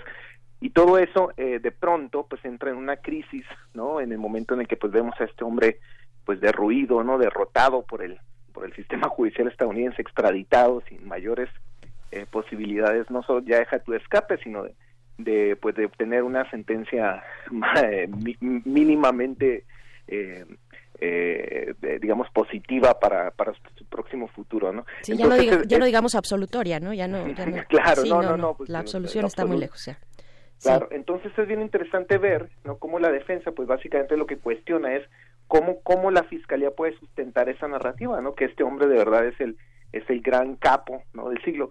Eh, y lo que hace la fiscalía hasta ahora por lo menos es pues hacernos ver un desfile de, de otros traficantes que además han sido también procesados por el propio sistema judicial estadounidense que a cambio de sentencias de reducción de sentencias pues dicen dicen dicen lo que sea que tienen que decir ¿no? Dicen lo que sea que tienen que decir eh, cómo ¿A, qué nos referimos con esto? ¿A, pues, que, ¿A que realmente van a, a mentir, digamos, en un juicio como este? Pues mira, no, es, es, es difícil determinar eso. Lo que sí me parece que es muy importante notar, sobre todo cuando uno lee los documentos oficiales, por ejemplo, la acusación formal, que llegan momentos de verdad fantasiosos, ¿no? Por ejemplo, en la, en la acusación formal se le acusa al Chapo de haber ordenado personalmente ¿no? el asesinato de más de, de, miles de personas, ni siquiera se nos da la cifra, pero se dice de miles, ¿no? Okay. Eh, y, y, por ejemplo, por otro momento, en la acusación se le, se le señala que... Eh, llevaron 14 mil millones de dólares en efectivo, ¿no? en camiones pues, desde Estados Unidos a México, lo cual pues no solo es un aparato, es un movimiento logístico difícil, pero además completamente inverosímil, ¿no? Es decir, ¿para qué, para qué te llevas ese dinero en efectivo a México cuando el, el mayor lugar de lavado de dinero del mundo pues es Estados Unidos, ¿no? Es decir, es, absurdo pensar, ¿no? que eso de verdad está ocurriendo o que ha ocurrido ¿no? durante estos años, ¿no? Entonces, eh, eh, yo escribí un texto hace no hace mucho sobre esto y lo primero que yo decía es que la, la única vez que yo he visto tanto dinero junto, digo, por supuesto que esto es, anécdota, eh, es una anécdota, pero que no deja de sorprenderme, fue justamente un camión que cruzaba de, de, Ciudad Juárez a El Paso con 6 millones de dólares en efectivo que se volteó al momento de cruzar la frontera y se derramó el dinero así como en las películas de Hollywood, pero del lado estadounidense, ¿no? Y eso es lo que tiene sentido, ¿no? El dinero en efectivo cruzando la frontera, porque es en Estados Unidos donde están donde se acostumbra donde estos sistemas financieros son mucho más abiertos y receptivos al dinero ilícito, ¿no? Claro, hay mayor laxitud en ese sentido. Eh, Osvaldo, eh, regresando a esta postura que, mencionabas de eh, Estados Unidos frente al tema, frente al caso y frente a cómo están afrontando o no, dando la vuelta, poniendo distractores tal vez de su propia situación del consumo de drogas, ¿cómo has visto el tratamiento que se le ha dado a esa postura por parte de los medios locales estadounidenses? O sea, hay un señalamiento, hay pues pues sí, no, no, diría un mea culpa, pero sí un señalamiento de estas omisiones, pues si, si, si, si este problema eh, tiene las dimensiones que tiene, es en gran parte también por el consumo que tiene Estados Unidos de las drogas, ¿no? Pues sí, pero mira, lo que, lo que creo que finalmente ocurre con, con este tema es que el, el narcotráfico entre México y Estados Unidos está fuertemente conducido por, esta inercia del discurso oficial, ¿no? El discurso oficial nos tiene acostumbrados a repetir una y otra vez la misma historia, ¿no? Que los traficantes mexicanos son súper poderosos, que controlan el territorio, que monopolizan, ¿no? El, trasiego de la cocaína, por ejemplo, ¿no? Y que pues ellos solos, ¿no? Detentan eh, o, corrompen em, eh, enormes eh, con, con, con, enormes fuertes de dinero parte del sistema financiero global, ¿no? Entonces, el, eh, cuando, report, cuando los medios se acercan a esta narrativa, lo más frecuente que ocurre es que reproducen lo que dice el discurso oficial sin mucha crítica, ¿no? y eso lo ves tanto en Estados Unidos como en México, ¿no? Los reporteros pues van, hablan con los voceros, escuchan el juicio, ¿no? Y pues generalmente lo transcriben y dan por sentadas muchas cosas que se dicen en el juicio, ¿no? Entonces, pues se nos habla de cárteles y entonces dicen los cárteles, ¿no?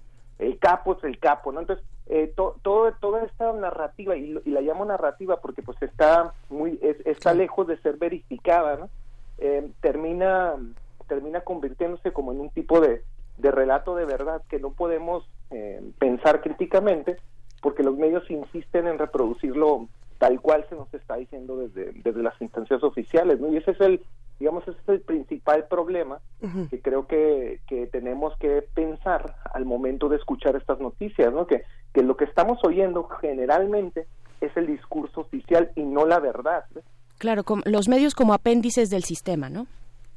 Pues sí, por involuntariamente, sin duda, porque pues no no tienen otros recursos más que estar escuchando eh, la versión oficial, no, por supuesto que podrían reportear, pero el, el reporteo es muy complicado en muchos de los casos porque generalmente una y otra vez te, te, regresan a ese sitio en el que la instancia oficial pues te explica no supuestamente el fenómeno. Entonces cuando la gente habla de cárteles cuando hablamos de las rutas del trasiego de droga del lavado de dinero casi siempre lo decimos en los términos en que el estado o, o los estados no en Estados Unidos y México nos los están diciendo e indicando no ¿Cómo, cómo se relaciona o cómo podemos eh, comparar eh, lo que está ocurriendo con este juicio con el tema de la Guardia Nacional en nuestro país? Que, que muchos metieron esta crítica, Osvaldo, de decir, a ver, eh, y bueno, tú eres una de estas voces que de pronto decía, se crea esta figura del narco y de los cárteles y de los malos malísimos para que pues justamente se pueda militarizar el país.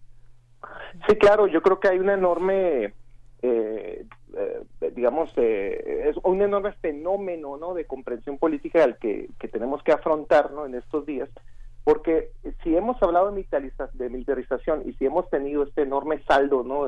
de, de, sangre y de violencia que, que vivimos en, los, en las dos presidencias anteriores, esto en buena medida se debió pues porque la, la militarización respondía justamente a esta a este discurso oficial que que insistía en que los traficantes pues controlaban partes del territorio nacional, que, eran estos seres súper violentos ¿no? y que habían rebasado el poder del Estado, ¿no? Entonces, digamos que si uno continúa ¿no? en la lógica del traficante como el gran enemigo doméstico, pues uno termina, eh, quieras o no, aceptando la militarización del país como la salida, ¿no? Como la única eh, respuesta posible, ¿no? Si uno, si uno piensa que de verdad esos traficantes suponen una amenaza de seguridad nacional. Entonces, el juicio del Chapo es bien interesante también en ese sentido porque desnuda completamente eh, esa justificación de la militarización, ¿no? Es decir, cuando ves a este hombre que no puede ni abrazar a su esposa, ¿no? Eh, que parecía que, según lo que nos dice la defensa, que vivía a salto de mata, ¿no?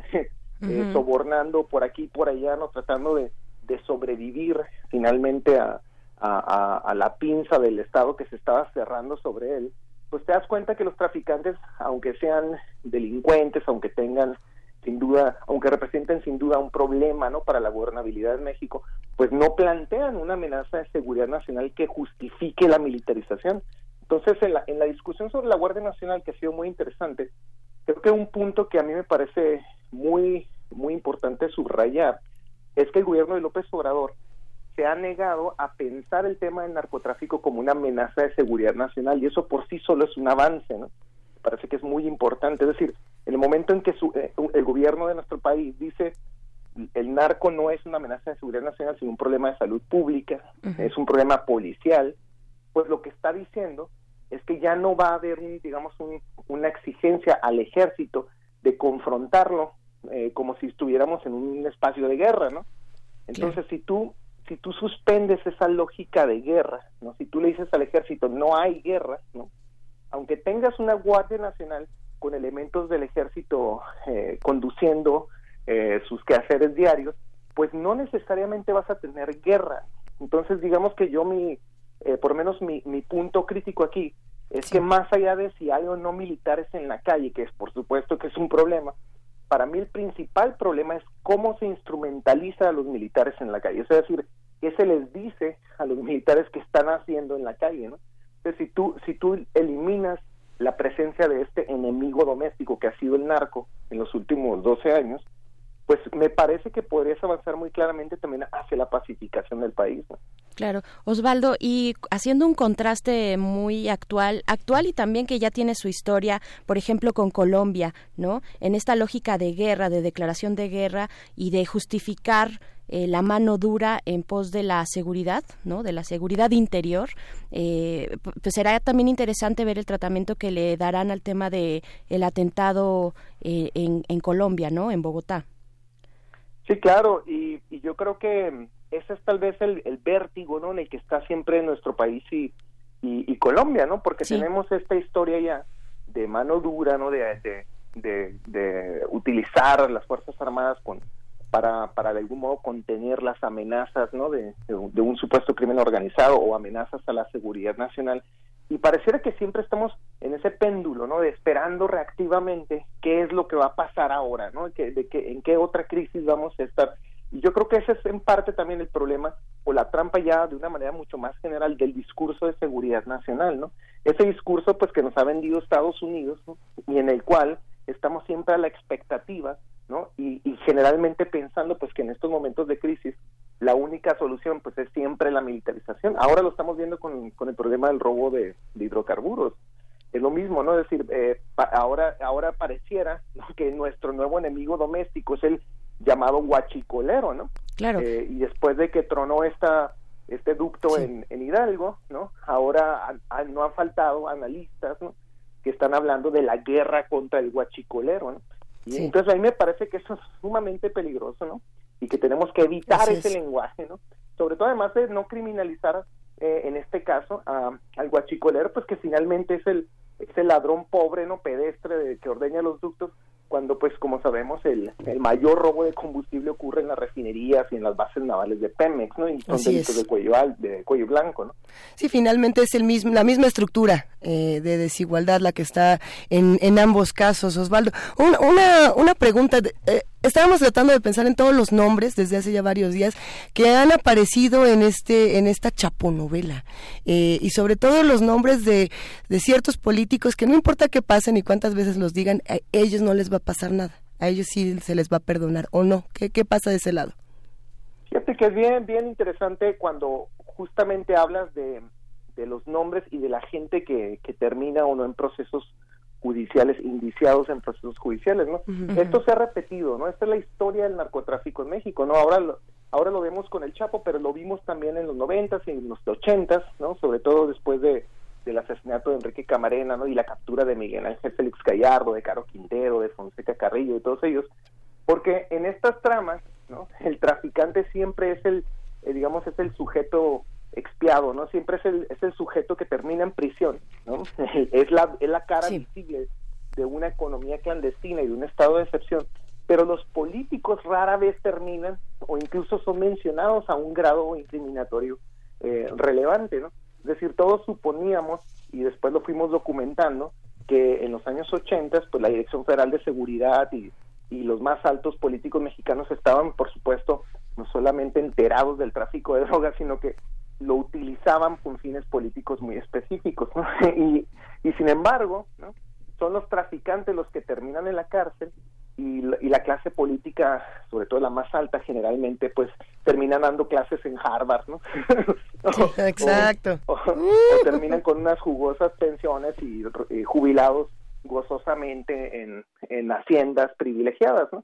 Entonces, digamos que nuestro sistema político, lejos de ser, como a veces se le llama, un Estado fallido, pues en realidad es un Estado bastante funcional, ¿no? Porque Claro. pues su clase política se enriquece, se jubila felizmente, es aceptada, goza de legitimidad pública. Hacen nuevos partidos políticos, claro, hacen cosas, ¿no? nuevos partidos, ¿no? Organizan una matanza y después todavía se dan el lujo de, de fundar un nuevo partido que se llama México Libre, por ejemplo. Eh, y entonces, eh, eh, y en esta trama, el traficante, por eso te decía que es algo muy predecible, una y otra vez termina enjuiciado, denigrado, ¿no? Y siendo el objeto de nuestro miedo y de nuestro y de nuestro resentimiento, ¿no? Claro, Osvaldo, pero se supone que votamos por un cambio, ¿no? Se supone que el primero de julio pasado, pues México cambió y se está encaminando hacia precisamente esa transformación donde este escenario de, de- de impunidad tan familiar que, que tenemos en México, pues tendría que ir eh, desmontándose poco a poco, ¿no? Empezando por el tema de las jubilaciones.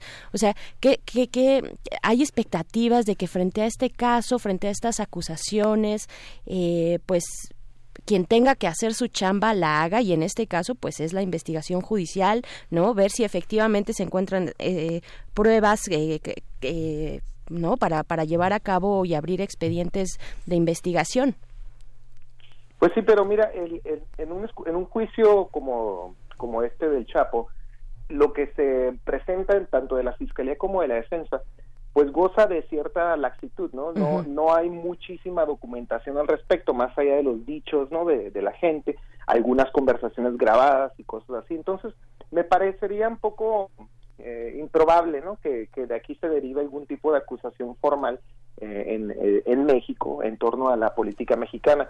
Ahora, lo que sí me parece muy muy importante, ¿no? Y que creo que sí, que digamos que por lo menos el, el juicio aporta en ese sentido, es que en, en nuestra percepción colectiva del fenómeno del narco, el juicio del Chapo nos permite pues comprender que en realidad el narcotráfico en general en México pues es un problema eh, como te decía de, de salud pública puede ser un problema de po- policial importante pero no es un, un problema que debería de, de aterrorizarnos no Eh, en tanto ciudadanía no Eh, como si estuviésemos hablando de yo qué sé de ISIS no de, de una organización terrorista transnacional no sino más bien comprender que mucho de lo que pensamos sobre el narco en realidad pues proviene justamente de ese discurso oficial que pretendía a partir de ahí pues justificar la militarización entonces creo que si si si observamos este juicio y vemos a estos personajes en la medida en lo que de lo que realmente o probablemente son traficantes eh, delincuentes comunes no pues eh, creo que podemos tener un mejor juicio no sobre cuál debería ser el papel de nuestras fuerzas armadas eh, en este supuesto combate al crimen organizado no y creo que eh, lo que propone el gobierno de López Obrador en ese sentido pues no ha sido del todo eh, fallido no yo creo que esta idea de nuevo pues de pensar que eh, el tráfico de drogas es un problema de salud pública es clave no por lo menos para dar una un viraje ¿no? Eh, importante en materia de, de eso que llamamos seguridad y pues empezar a, a reflexionar un poco en cómo reconstruir el país después de esta hecatombe.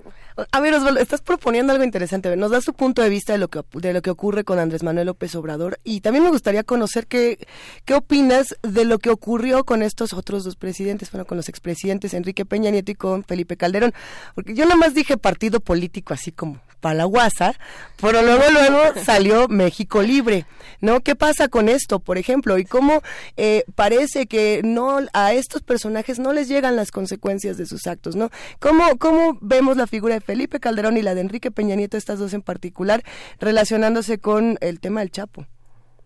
Pues mira, yo creo que sobre todo en el sexenio de Calderón, pero pues en realidad también de muchos modos podemos continuarlo con el de Peña Nieto. Yo creo que eh, ambas presidencias son, son culpables de, de delitos eh, de, de, crímenes de lesa humanidad, ¿no? Eso, eso me parece que, que sin duda debería eh, de pensarse con seriedad, ¿no? ¿no? No, Ahora no se va a hacer porque pues tenemos una, una lógica política muy complicada, ¿no? En la que emprender esa, esa batalla legal y política pues nos llevaría de verdad, yo creo que a un, a un, a un lugar eh, súper disfuncional de, de, nuestro país que de por sí está pues un poco en eh, digamos en, en, toda esta crisis legada por estas dos presidencias pero lo que sí me parece importante recordar no es que independientemente de que logremos o no enjuiciar a estos expresidentes eh, si, si hemos tenido esta enorme violencia ¿no? que, ha azotado el país en los últimos 12 años, esto se debe, y esa es mi opinión, eh, sustentada en buena medida en el trabajo de sociólogos, de periodistas, de, historiadores que he consultado y que han y que han pensado en la misma dirección. Pues esto se debe a que hemos vivido el ejercicio eh, criminal de un estado de excepción que en el nombre del combate al narcotráfico pues ha utilizado al ejército eh, con muchos fines políticos en, en mente. ¿no? El principal y aquí se conecta otra vez con esta discusión del robo de hidrocarburos, creo que mucha de esta militarización eh, se condujo en parte para eh, la extracción de recursos naturales, ¿no? Eh, yo he dado este ejemplo antes, sobre todo para referirme al caso de, Tamaulipas, ¿no? en Tamaulipas, pues como sabes, se nos decía que pues estaba la guerra de los Zetas, ¿no? Los Zetas controlando, ¿no? buena parte del estado, pero lo que tienes es que los lugares de mayor conflagración coinciden casi siempre en las zonas del norte del país, especialmente en Tamaulipas, con los lugares de mayor riqueza en el subsuelo, ¿no? Eh, en Tamaulipas, pues está eh, la llamada, la famosa cuenca de Burgos, ¿no? Que tiene el yacimiento de gas natural más importante del país y que en realidad es eso lo que estaba en disputa, ¿no? Cuando los Zetas estaban supuestamente controlando este territorio y todo esto, pues se estaba empezando no la, labor de extracción, construyeron un enorme ducto no para la extracción del gas, ¿no? y entonces el gobierno federal apostaba ¿no? al gasto público para la extracción en el momento en el que supuestamente combatíamos al narco. Entonces creo que queda mucho todavía por pensar en el legado de, de oprobio y de violencia al que nos sometieron las últimas dos presidencias y la relación con el robo de energéticos y la extracción ilegal de nuestros recursos naturales. Claro, qué interesante hipótesis. Nos acabas de volar un poco la cabeza, al menos a mí. Sí, por supuesto. La ruta de las drogas, equiparable, digamos, o en, las, en el mismo trazo territorial que, eh, que, la ruta de, la riqueza, ¿no? Eh, digamos, en el caso específico del guachicol, pero también de otros, de otros, de otros recursos, otros recursos, ¿no? Qué, cosa.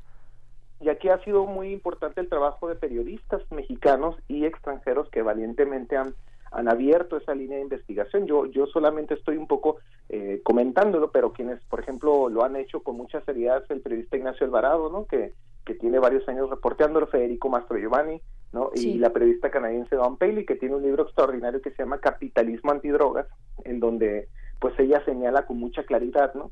Justamente cómo en nombre de el combate a las drogas, pues se ha eh, eh, reconfigurado no el mapa de la explotación capitalista del país no sobre todo de recursos naturales. Claro Claro, porque además esto, esto nosotros eh, un poco a Guasa le pusimos chaponovela, ¿no? Porque que si Emma Coronel, que, ¿no? Que si la esposa, que si las las novias operaban, eh, pues distintas, ¿no? Este cuestiones ahí operaban cuestiones para el cártel y demás, pero no, o sea, vaya, en el fondo, en el fondo y no tan en el fondo también subyace ahí una relevancia pública, una relevancia pública del, de un juicio de esta persona, de Joaquín Guzmán Loera, para, eh, para el tema de México, para el tema transnacional también, y cómo explicarnos, porque es además un, un correlato, ¿no? De, de cómo hemos vivido por lo menos por lo menos estos últimos 12 años de, de guerra, esta, esta eh, este, entre comillas, ¿no? Cómo, cómo lo hemos vivido eh, ciudadanía en cualquiera de sus, de sus campos de acción, digamos, ¿no? Sí, y, creo que haces bien en llamarla chaponovela, porque pues finalmente la, eh, eh, la narración de este juicio pareciera lo más cercano a una telenovela de distracción, ¿no? Es decir, nosotros nos entretenemos hablando de esto cuando pues 60 mil millones de pesos anuales estaban siendo saqueados nada más de las refinerías y de y de la y de las bases navales de Pemex muchos de estos buques por cierto pues apoyando no al al, al, al movimiento de, hidrocarburo ilegal, incluso en, empresas transnacionales basadas en Estados Unidos, ¿no? Como mostraba el trabajo de, por ejemplo, de Ana Lilia Pérez, ¿no? De la periodista. Entonces tenemos, pues, un enorme, digamos, problema y, y la verdadera disputa, ¿no? Central de nuestro país, me parece, en los últimos 12 años, ha sido en realidad eh, la disputa por los recursos naturales, por los energéticos, por el petróleo, el gas, la minería.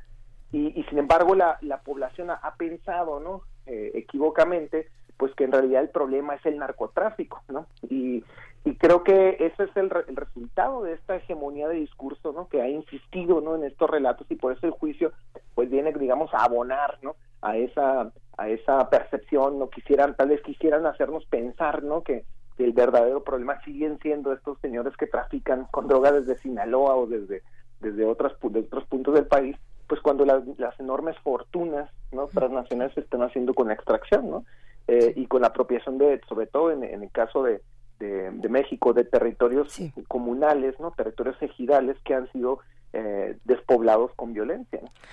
Fíjate, nada más para, para puntualizar un poco, Osvaldo Zavala, fue hace un par de semanas, fue, a ver, fue el martes 8 de enero, para los que estén interesados, que tuvimos una conversación precisamente con Ana Lilia aquí en este espacio, para, para con Ana Lilia Pérez Mendoza, para los que quieran escucharla una vez más. Eh, escuchen esa e inmediatamente escuchen después la de Osvaldo Zavala, la del día de hoy, y vamos a ver cómo se relacionan, porque hay una serie de puntos fundamentales.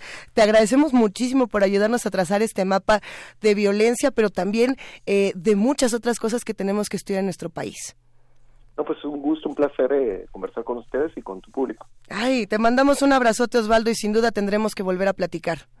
Cuando quieran. Órale, ya estás.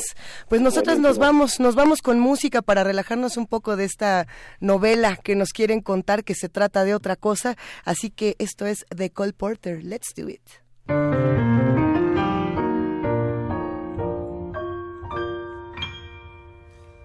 When the little blue bird, who has never said a word, starts to sing spring, spring. When the little blue bell in the bottom of the dell starts to ring ding ding. When the little blue clerk in the middle of his work starts a tune to the moon up above. It is nature, that's all, simply telling us to fall in love. And that's why Birds do it, bees do it, even educated fleas do it. Let's do it, let's fall in love. In Spain, the best upper sets do it. Lithuanians, and let's do it, let's do it, let's fall in love. Dutch in old Amsterdam do it, not to mention the Finns. Folks in Siam do it. Think of Siamese twins, some Argentines without means do it. People say in Boston even beans do it. Let's do it, let's fall in love romantic sponges, they say, do it. Oysters down in Oyster Bay, do it. Let's do it.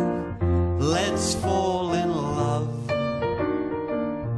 Cold Cape Cod clams against their wish.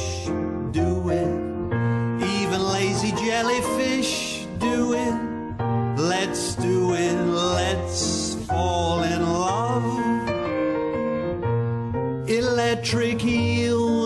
I might add, do it. Though it shocks them, I know. Why ask if shad do it? Way to bring me shad row in shallow shoals. English souls do it. Goldfish in the privacy of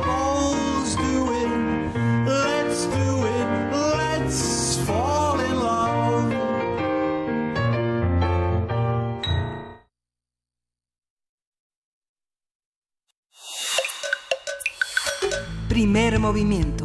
Hacemos comunidad. Nota Internacional. Sin la presencia de algunos líderes mundiales, del 22 al 25 de enero se realizará en la ciudad de Davos, Suiza, la reunión anual del Foro Económico Mundial. Donald Trump, presidente de Estados Unidos, y otros mandatarios han cancelado su participación para abordar asuntos más urgentes. Entre los líderes que no viajarán a Davos se encuentra la primera ministra británica Theresa May. Pobre Theresa May. Pobre Hijo, Theresa May, ¿cómo? ¿cómo le fue? Todo le pasa a Teresa May. Bueno, a ver, ahora, ahora vamos para allá. Los presidentes de Francia, Emmanuel Macron, y de, y de China, el presidente de Francia, Emmanuel Macron, y de China, Xi Jinping, así como el primer ministro indio, Narendra Modi. Entre los personajes que sí asistirán se encuentra el primer ministro japonés Shinzo Abe, la canciller alemana Angela Merkel y el presidente de Brasil ah, Jair Bolsonaro. No, pues así yo no voy. Híjole, ¿quién va a querer No, ir, no. Trump, que- yo creo que Trump querría ir, ¿verdad? Con sus amigos. con Habría que ir a hacerle un, un contrapeso a Bolsonaro, a decirle un par de cosas. Pero bueno, aunque el presidente Andrés Manuel López Obrador anunció desde hace unos días que no participaría en el Foro Económico Mundial de Davos para atender el combate al robo de combustible, una delegación mexicana de 15 empresarios asistirá a la reunión anual en Suiza. Análisis de la reunión, qué esperar, cómo se presenta cada país y qué representa para América Latina, pues nos acompaña Arturo Magaña Duplancher, eh, él es internacionalista, profesor de la Universidad Iberoamericana. Bienvenido Arturo, buenos días, ¿cómo estás? Hola, buen día, ¿cómo están? Qué gusto saludarlas. Qué gusto escucharte, Arturo. Con ganas de empezar hablando mal de Teresa May, pero no. No, no, no. Vámonos por partes. ¿Qué, qué se espera este año eh, de Davos y por qué también estas ausencias son tan significativas? Sí, bueno, lo son porque por muchos años eh, la agenda de Davos siempre fue, digamos, la, la agenda de los grandes líderes políticos. No necesariamente ocurrirá ahora, no solo porque están demasiado preocupados por asuntos de política interna, lo cual eh, pues se entiende desde la perspectiva francesa, inglesa y desde luego mexicana eh, y estadounidense, porque ni siquiera gobierno hay. Angela Merkel tampoco está muy contenta, ¿no? No, no está muy contento, supongo. Este, pero digamos que estos equilibrios nuevos en la geopolítica mundial se verán reflejados en la asistencia y creo que se espera una discusión importante sobre cuál ha sido el efecto de los conflictos comerciales y de la tensión geopolítica que vivimos sobre el crecimiento económico, sobre las expectativas, digamos, de rendimiento de la economía, el efecto que ha tenido este auge de los nacionalismos, de los movimientos antisistémicos, de la fragmentación de los mercados. Se, se circuló ayer una encuesta eh, dirigida a los participantes en Davos, altos eh, líderes empresariales, en donde efectivamente decían que se tenía una preocupación mayor por los efectos que tendrán estos fenómenos hoy frente a los que tuvieron en su momento el terrorismo o el cambio climático.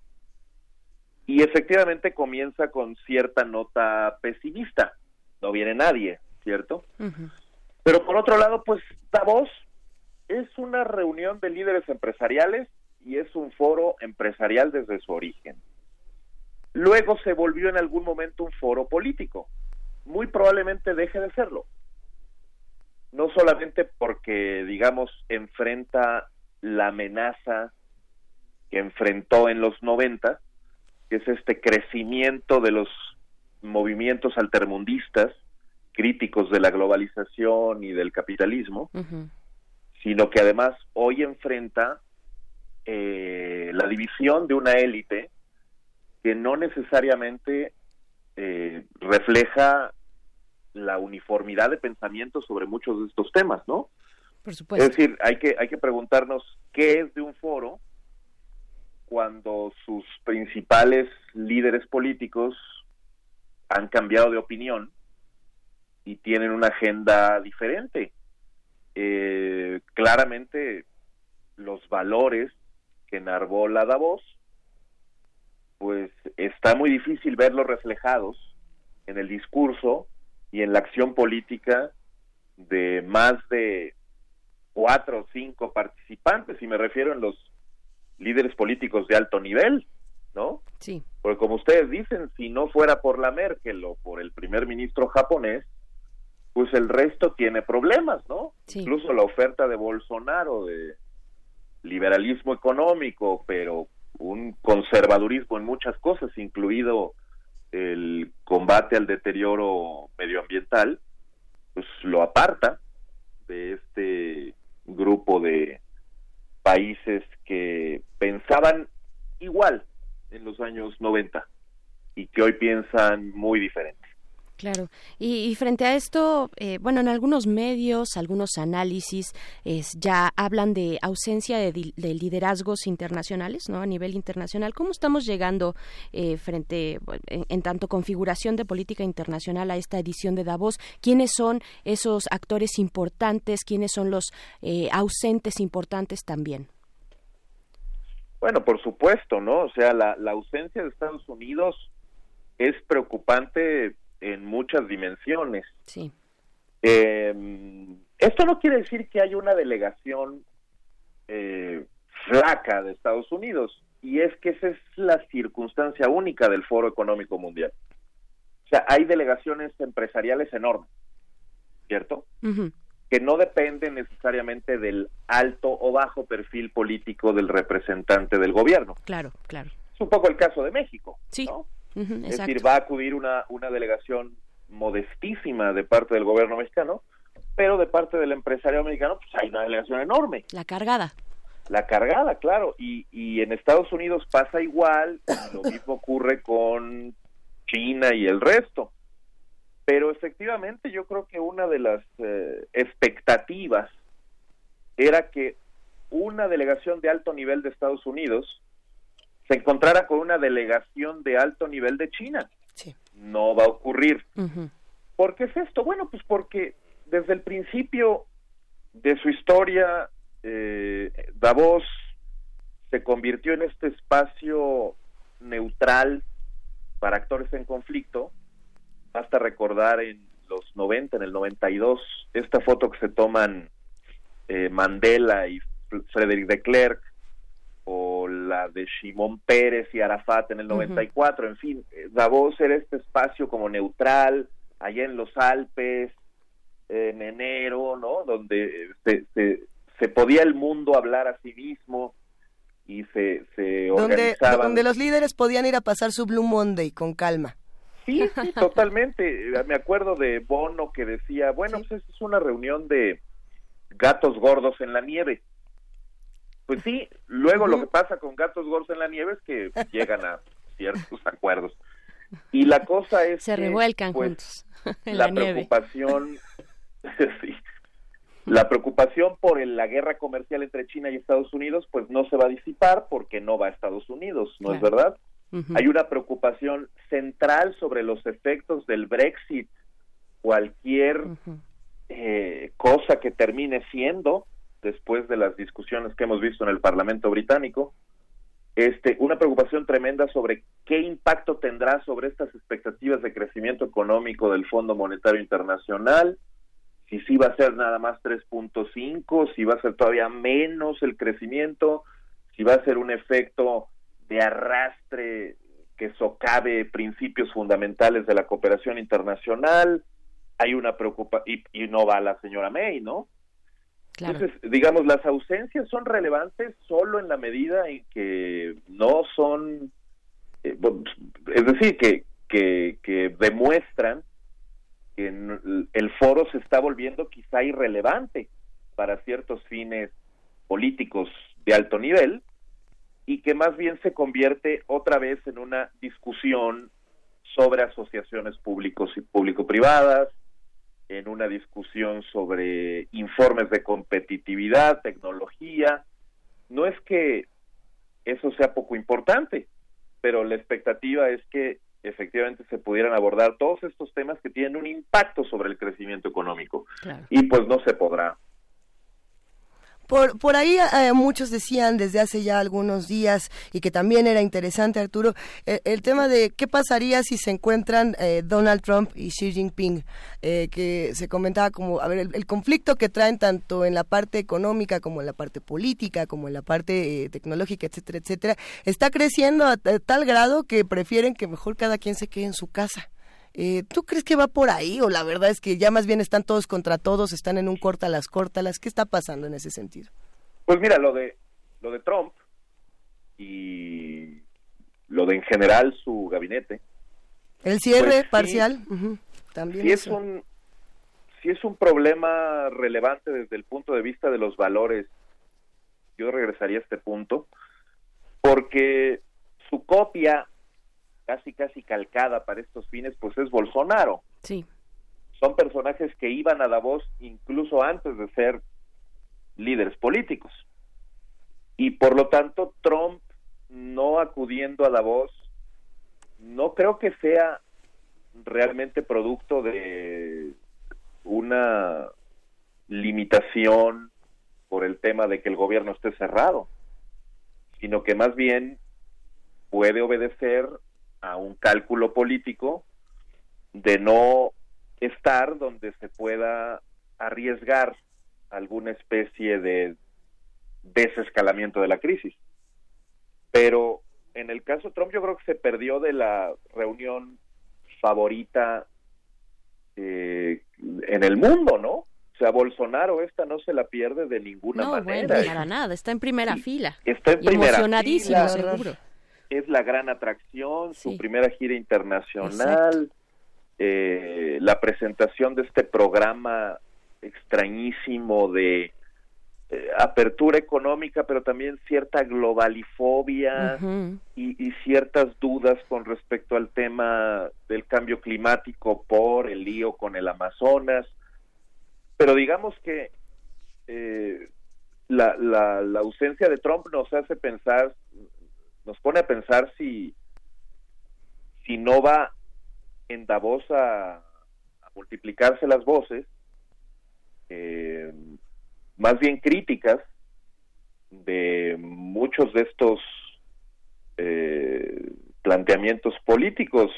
Se está hablando sobre populismo, se está hablando sobre militarismo y se está hablando sobre la amenaza que tienen estos fenómenos a la agenda de apertura económica. Es decir, em, muy probablemente Davos y Trump eran una y la misma cosa, pero las circunstancias los han obligado a separarse, dado que el tema de este año pues es esto de un mundo fracturado, ¿no? Un mundo y entonces pues me parece que lo refleja bien. Eso, ¿qué, ¿qué, se va, ¿qué se va a estar discutiendo? ¿Cuáles son estas líneas? Hablas de un programa de apertura económica, pero también combinado con eh, pues estos impulsos nacionalistas, eh, el militarismo, populismo. ¿Qué, qué, se, ¿Qué se va a discutir todo esto en los términos económicos, no? Sí, claro. Bueno, es muy importante recordar que normalmente estas reuniones se hacen y las ONGs se ponen a trabajar para hacer presentaciones muy impresionantes y con mucho foco mediático a fin de ganar la agenda. Es quizá la primera vez que veo que hay una convergencia mayor entre lo que están diciendo las ONGs y lo que está diciendo el señor Schwab y la agenda de Davos. Eh, Oxfam, como ustedes saben, presentó un informe a propósito de esta reunión de Davos, donde nos recordaba a todos la circunstancia en que vivimos, donde 26 personas concentran más riqueza que la mitad de toda la humanidad. Así es. Es decir, hay 26 personas que tienen más recursos que, que el 50% más pobre. millones de habitantes. Entonces, y bueno, algunos de ellos magnates de Silicon Valley o lo que sea. Esa, esa nota, eh, Arturo, perdón que te interrumpa, justo se apareció en The Guardian hace, no, no sé si hace unos días o unas horas, ahora, ahora te lo confirmo, pero que eh, apareció ayer, si no me equivoco, que decía esto de 26 personas, las más ricas del mundo, tienen lo mismo que el 50% más pobre de la población mundial. Correcto. La compartiremos. Digamos que está en convergencia porque lo que el señor Schwab eh, propone para la discusión de Davos es precisamente hablar de desigualdad. Ahora, tenemos un problema de imagen y es un problema bastante serio, porque Davos es el lugar donde los altos mandos corporativos pagan 53 mil euros por un boleto para un evento, donde hay estas fiestas extravagantes auspiciadas por oligarcas rusos, y donde la discusión apenas si toca temas sociales. Es más bien una creación reciente porque por ahí de 2009-2010, justamente para responder a todo este eh, crecimiento de los movimientos altermundistas, eh, Bill Gates hizo un famoso discurso para presentar esto del capitalismo creativo. Y entonces decía, bueno, pues se trata de usar las fuerzas del mercado para resolver las injusticias sociales. Y entonces abrieron una cosa que se llamaba el Foro Abierto de Davos, donde podían participar todas las ONGs y el público interesado y, opinar, etcétera. Esto tiene que radicalizarse. Esta agenda tiene que radicalizarse porque no es posible eh, que vayamos a resolver el tema que, que del que informa Oxfam, con boletos de 53 mil euros. No sé cómo se le hace. Sí, no, no, pues es complicado imaginarse esa situación, ¿no? En lobbies de, de esa categoría. Totalmente. con, discutiendo cuestiones de, desigualdad eh, en el pero, mundo. Pero brevemente, este, yo creo que sí vale la pena tomar en cuenta que Davos se lleva todos los reflectores estas grandes eh, paneles políticos, pero no se lo llevan el resto de las actividades que tienen que ver con informes e iniciativas que han sido muy exitosos. La iniciativa de salud global que impulsó Kofi Annan ha tenido resultados muy importantes en muchos temas de pandemias, etcétera. Toda esta cosa de las asociaciones público-privadas para temas medioambientales, de agua y saneamiento, eh, los temas de, del informe global de riesgos que presentan, todos esos son resultados bastante exitosos de reuniones pasadas de Davos. Creo que se puede esperar lo mismo porque Davos pues seguramente ya no va a ser la reunión de los líderes políticos, pero cada vez más es la reunión donde se puede juntar el activista ambiental con el representante de esta empresa, con el periodista, el activista, el intelectual y el CEO de Amazon y Tim Cook y, y el vicepresidente chino. En fin, es esta vinculación entre el mundo público, privado, social, financiero, comercial, intelectual, periodista. Y lo que salga de ahí normalmente siempre es muy interesante, ¿no? Por ejemplo, hay una iniciativa de educación global que reúne a empresas tecnológicas con gobiernos. Se trata de capacitar a profesores en educación a distancia y han tenido resultados asombrosos. Entonces, a lo mejor esa va a ser ya el punto central de Davos y no todo lo demás que son los reflectores, los grandes personalidades políticas, etcétera. Y a lo mejor vamos a tener que buscar otro foro para buscar este tema de la neutralidad. Así es, claro. Porque para muchos de los que no van, Davos ya no es un foro neutral. Pregúntenle a Putin si cree que Davos es un foro neutral. Pregúntenle después al premier italiano, en fin. Claro. Eh, Arturo Maya, nos quedan 30 segunditos o casi un minuto. Dinos qué pasa con México, cómo llega México así brevemente, eh, qué esperar de, la actuación mexicana ya. Bueno, pues va la subsecretaria del ramo, Luz María de la Mora, que además es una profesional de primera línea. Seguramente va a ser una presentación bastante sugerente sobre lo que, digamos, los planteamientos mexicanos en materia de comercio exterior, pero sí es verdad que ha prendido ciertas alertas la ausencia de una delegación importante, porque se trata de un nuevo gobierno. Claro, exacto. Bolsonaro lo sabe perfectamente. Se llevó a su canciller, se llevó a sus ministros, se llevó una delegación enorme de empresarios, es ahorita. Para, eh, me parece que el gobierno de López Obrador era fundamental tener una presencia robusta ahí, porque independientemente de los problemas que tengamos en México, pues puede ser que haya soluciones allá afuera y puede ser que se articulen precisamente así, haciendo una presencia importante sobre las oportunidades de inversión en México. Eh, por lo menos eso se hubiera esperado, pero no lo sabemos. En una de esas eh, se puede replicar esa presentación porque el Foro Mundial de Davos también está conformado por foros regionales. Pronto habrá un foro de América Latina, etcétera, y a lo mejor ahí sí le pueden meter más galleta. Pues veremos, veremos. Vamos Arturo Magaña Duplancher, internacionalista, profesor de la Universidad Iberoamericana. Muchas gracias por conversar con nosotros acá en Primer Movimiento. No, gracias a ustedes. Como siempre, un gusto. Ay, sí, cómo nos la pasamos bien escuchándote, Arturo. Lo, lo, complejo se vuelve verdaderamente interesante en este espacio. Gracias, queridísimo Arturo. Nos vamos por ahora.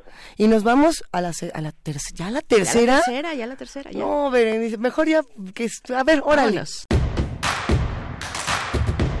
Encuentra la música de primer movimiento día a día en el Spotify de Radio UNAM y agréganos a tus favoritos.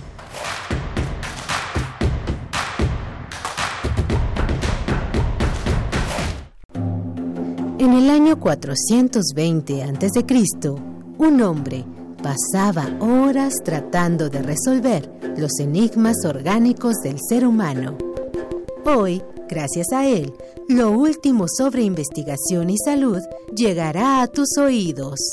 Hipócrates 2.0. Investigación y vanguardia en salud. Escucha esta serie coproducida por el Programa Universitario de Investigación en Salud y Radio UNAM, todos los martes a las 18 horas por el 96.1 de FM. Radio UNAM, Experiencia Sonora.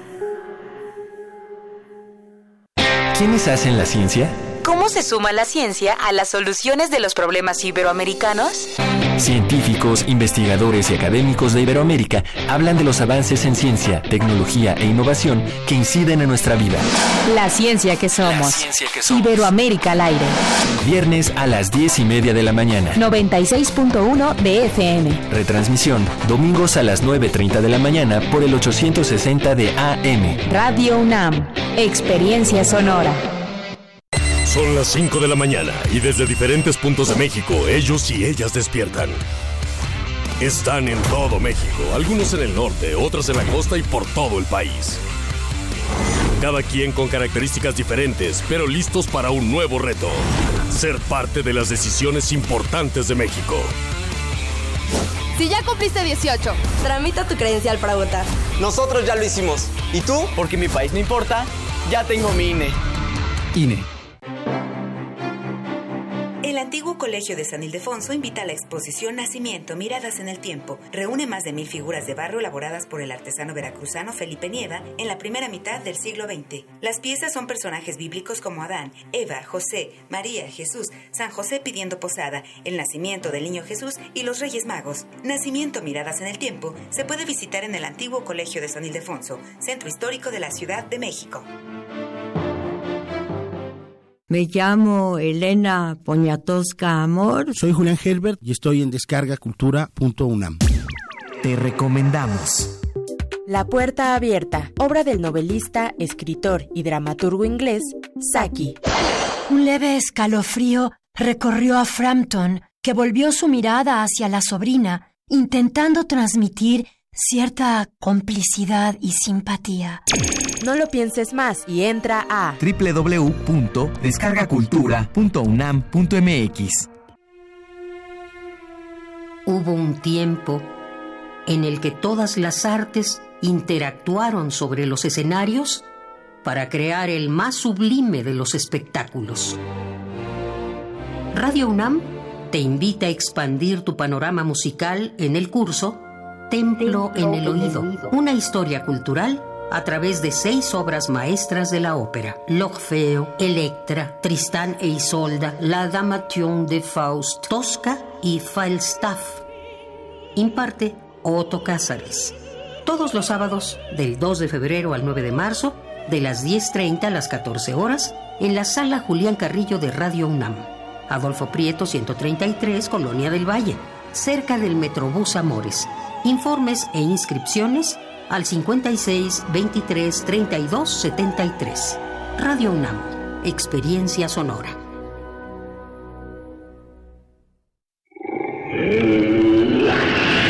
En la UNAM se escriben historias de éxito. En Fundación UNAM hacemos que estas historias sean posibles ya que becamos anualmente a más de 68 mil universitarios. Súmate 5340-0904 o en www.funam.mx. Contigo hacemos posible lo imposible. Encuentra la música de primer movimiento día a día en el Spotify de Radio UNAM y agréganos a tus favoritos.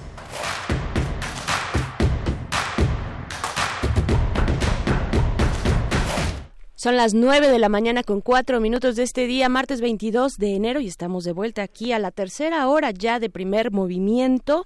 Pues, ¿cómo ves, Luisa, las noticias para México y su cine? Hay muchas noticias. A ver, eh, ya nos pidieron en Twitter, eh, y fueron varios los que, a ver, por ahí estaba Ike Tecuani, estaba Pablo Extinto, habían más que nos dijeron que querían que habláramos de las nominaciones de los premios Oscar. Y ya... Tuvimos que esperar a que salieran todas. A ver, estábamos eh, justo mientras aparecían en nuestra conversación con la doctora Antígona Segura. Y después de ello nos fuimos a platicar con con Osvaldo Zavala, antes con Pablo Romo. Mientras nosotros teníamos estas conversaciones, sí, se anunciaron estas nominaciones y pues nos tomamos unos brevísimos minutos para contarles que Roma, esta, esta película que bueno, en nuestro país ha dado tantísimo de qué hablar, muchísimos que la aman, muchísimos que la odian, otros que dicen yo no la he visto pero voy a opinar de todas maneras, eh, otros que se reservan opiniones. Bueno, se, se lleva 10 nominaciones, es mejor película, mejor director, mejor guion original, mejor actriz, mejor fotografía, mejor diseño de producción, mejor actriz de reparto, mejor edición de sonido, mejor mezcla de sonido y mejor película extranjera. Son 10 y además es la primera película, lo, dicen distintos portales en la historia de los premios Oscar que eh, está hablada en español y en mixteco y que está nominada, ¿no? Creo que eso es importante eh, decirlo. ¿A ti te gustó? Bueno, más o menos. Antes de, de darme ese, de que me quemen en redes sociales por este, dar mi opinión sobre esta película, eh, pues sí, Roma va a estar, va a estar en la batalla, va a estar comentada, va a estar, eh, vaya, en todos lados y vamos a ver de estas 10 nominaciones cuáles, cuáles efectivamente tienen posibilidad pero eh, pero de que va a estar va a estar va a estar presente va a estar dando la lucha y eso y eso me parece que es bueno no o sea la verdad es que se dan buenos mensajes en, en tanto que son películas de orígenes diversos así es. Te voy a decir la verdad. Yo no podría decir si me gustó si no me gustó Roma porque lloré desde la primera escena y no paró. Fue así mi, mi darqueta interior decía pero qué está pasando ¿Qué está pasando y no paró y no paró hasta que acabó la película.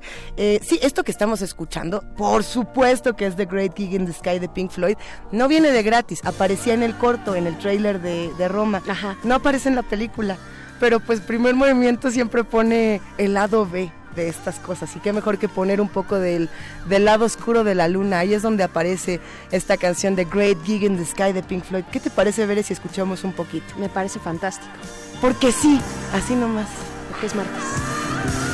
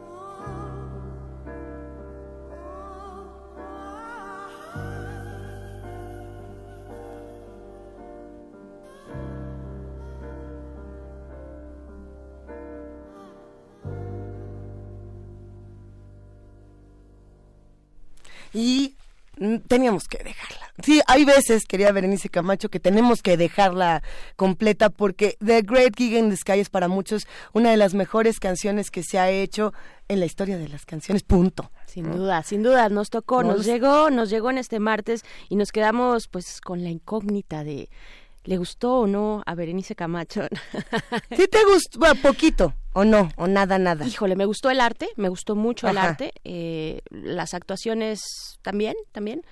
No, no, pero el argumento, la historia, no. No, fue lo se la compré. No, no, no, para nada fue lo mío. Una de las de las controversias que a mí me resultó cercana en ese sentido es que algunos decían, a ver, esta película habla de sororidad y es y es un mensaje muy eh, prístino en ese sentido, ¿no? De cómo las mujeres se apoyan, etcétera. Cada quien tuvo una lectura diferente de, de Roma. Había otras voces que decían, pero para nada, esta película está romantizando la esclavitud y está diciendo, ay, qué bonitas amigas, cuando al final pues no. Pero independientemente de si a nosotras nos gusta, queremos saber si a los que hacen comunidad con, nos- con nosotras eh, les gustó o no les gustó esta película, están de acuerdo con estas nominaciones. Hay otro filme que hubieran eh, querido que apareciera por ahí, porque hasta Black Panther está. Está Black Panther. Black sí. Panther, Green Bohemian Book. Rhapsody. Yo no estoy tan de acuerdo con la nominación de Bohemian Yo Rhapsody. tampoco. Y eso que la disfruté y canté, Sí, sí, sí. pero es como un gran video musical. Exacto. Divertidísimo, ¿no? Pero bueno, pues también hay otros videos. En fin, eh, hay otras películas que están ahí, Vice, por ejemplo, otras que no han aparecido en nuestro país. Todo ello lo vamos a estar platicando, pero antes nos vamos a la poesía necesaria. Venga de ahí. Primer movimiento. Hacemos comunidad. Es hora de Poesía Necesaria. Seguramente ya se dieron cuenta los que están haciendo comunidad con nosotros que eh, nuestro querido compañero Miguel Ángel Quemain se retiró de la cabina hace eh, pues como una hora, un poco más, eh, debido a que se sentía muy mal de la garganta y no nos quería contagiar y además tenía que, reposar para mañana estar más que listo para seguir haciendo comunidad. Nosotros lo abrazamos y queremos eh, dedicarle este poema, así como también dedicamos la música, ya que como le tocaba la poesía necesaria, pues ahora nos le echamos entre las dos, Bere. La dedicamos a él. Estos son eh, los epigramas, todos los epigramas de Ernesto Cardenal, y además poesía nicaragüense y de la buena, de la buena. Yo creo que los que no eh, echamos de pronto la lágrima con Ernesto Cardenal, a lo mejor porque no lo hayamos leído, esta es la gran oportunidad de hacerlo. Eh, y además está acompañado de Tom Waits con estos Sins of My Father. Así que empecemos. Epigramas. Te doy, Claudia, estos versos porque tú eres su dueña. Los he escrito sencillos para que tú los entiendas. Son para ti solamente, pero si a ti no te interesan, un día se divulgarán tal vez por toda Hispanoamérica. Y si al amor que los dictó tú también lo desprecias, otras soñarán con este amor que no fue para ellas. Y tal vez verás, Claudia, que estos poemas, escritos para conquistarte a ti, despiertan en otras parejas enamoradas que los lean los besos que en ti no despertó el poeta. Cuídate, Claudia, cuando estés conmigo, porque el gesto más leve, cualquier palabra, un suspiro de Claudia, el menor descuido, tal vez un día lo examinen eruditos y este baile de Claudia se recuerde por siglos. Claudia, ya te lo aviso. De estos cines, Claudia, de estas fiestas, de estas carreras de caballos, no quedará nada para la, para la posteridad, sino los versos de Ernesto Cardenal para Claudia, si acaso, y el nombre de Claudia que yo puse en estos versos, y los de mis rivales, si es que yo decido rescatarlos del olvido, y los incluyo también en mis versos para ridiculizarlos. Al perderte yo a ti, tú y yo hemos perdido. Yo porque tú eras lo que yo más amaba, y tú porque yo era el que más te amaba. Pero de nosotros dos tú pierdes más que yo, porque yo podré amar a otras como te amaba a ti, pero a ti no te amarán como te amaba yo. Muchachas que algún día leáis emocionadas estos versos y soñéis con un poeta, sabed que yo los hice para una como vosotras y que fue en vano. Esta será mi venganza, que un día llegue a tus manos el libro de un poeta famoso y leas estas líneas que el autor escribió para ti y tú no lo sepas. Me contaron que estabas enamorada de otro, y entonces me fui a mi cuarto y escribí ese artículo contra el gobierno por el que estoy preso. Yo he repartido papeletas clandestinas gritando Viva la libertad en plena calle, desafiando a los guardias armados. Yo participé en la rebelión de abril, pero palidezco cuando paso por tu casa y tu sola mirada me hace temblar. Recibe estas rosas costarricenses, Miriam. Con estos versos de amor, mis versos te recordarán que los rostros de las rosas se parecen al tuyo.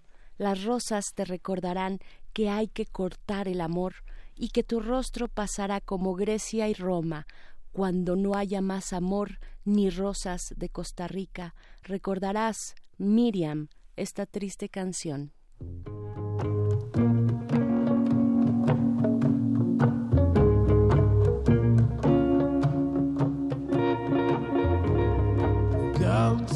don't give me your tin horn prayers. Don't buy roses off the street down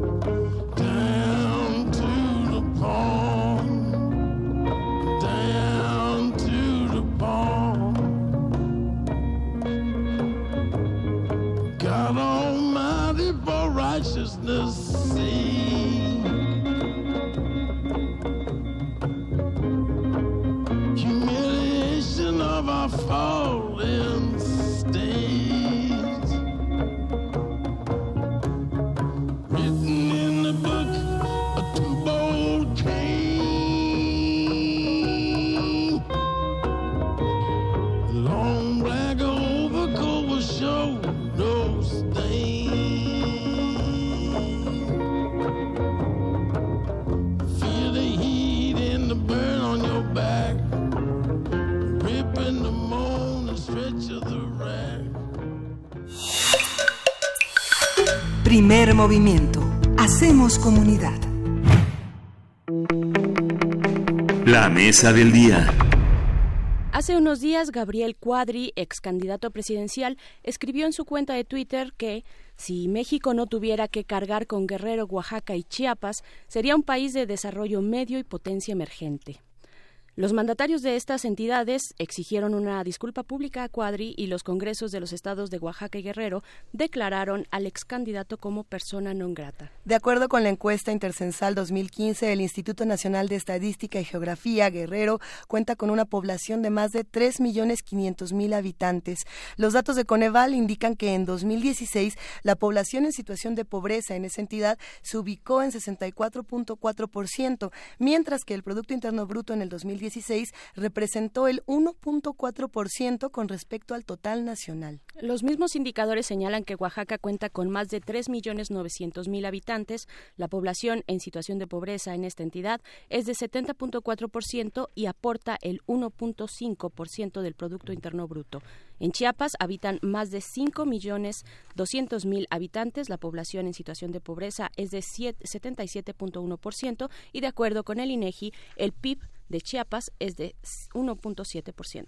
Y si bien eh, esta noticia como tal eh, ya tiene algunos días, aquí en, en, el equipo de primer movimiento nos pareció pertinente y sumamente importante hablar eh, sobre los estados del sur del país, cómo entenderlos históricamente, cómo distinguirlos de otras regiones y cómo emprender su rescate, si es que es necesario un rescate o qué otras estrategias. para ello nos acompaña y nos da muchísimo gusto que llegue a esta cabina Carlos Santander Ontivieros, él es licenciado en Historia por la Escuela Nacional de Antropología e Historia, maestro en Historia por la UNAM, profesor en la ENA, y sus líneas de investigación, como bien saben, son cultura política, eh, cultura política popular en regiones indígenas, así como historia social y regional en México, siglos XIX y XX.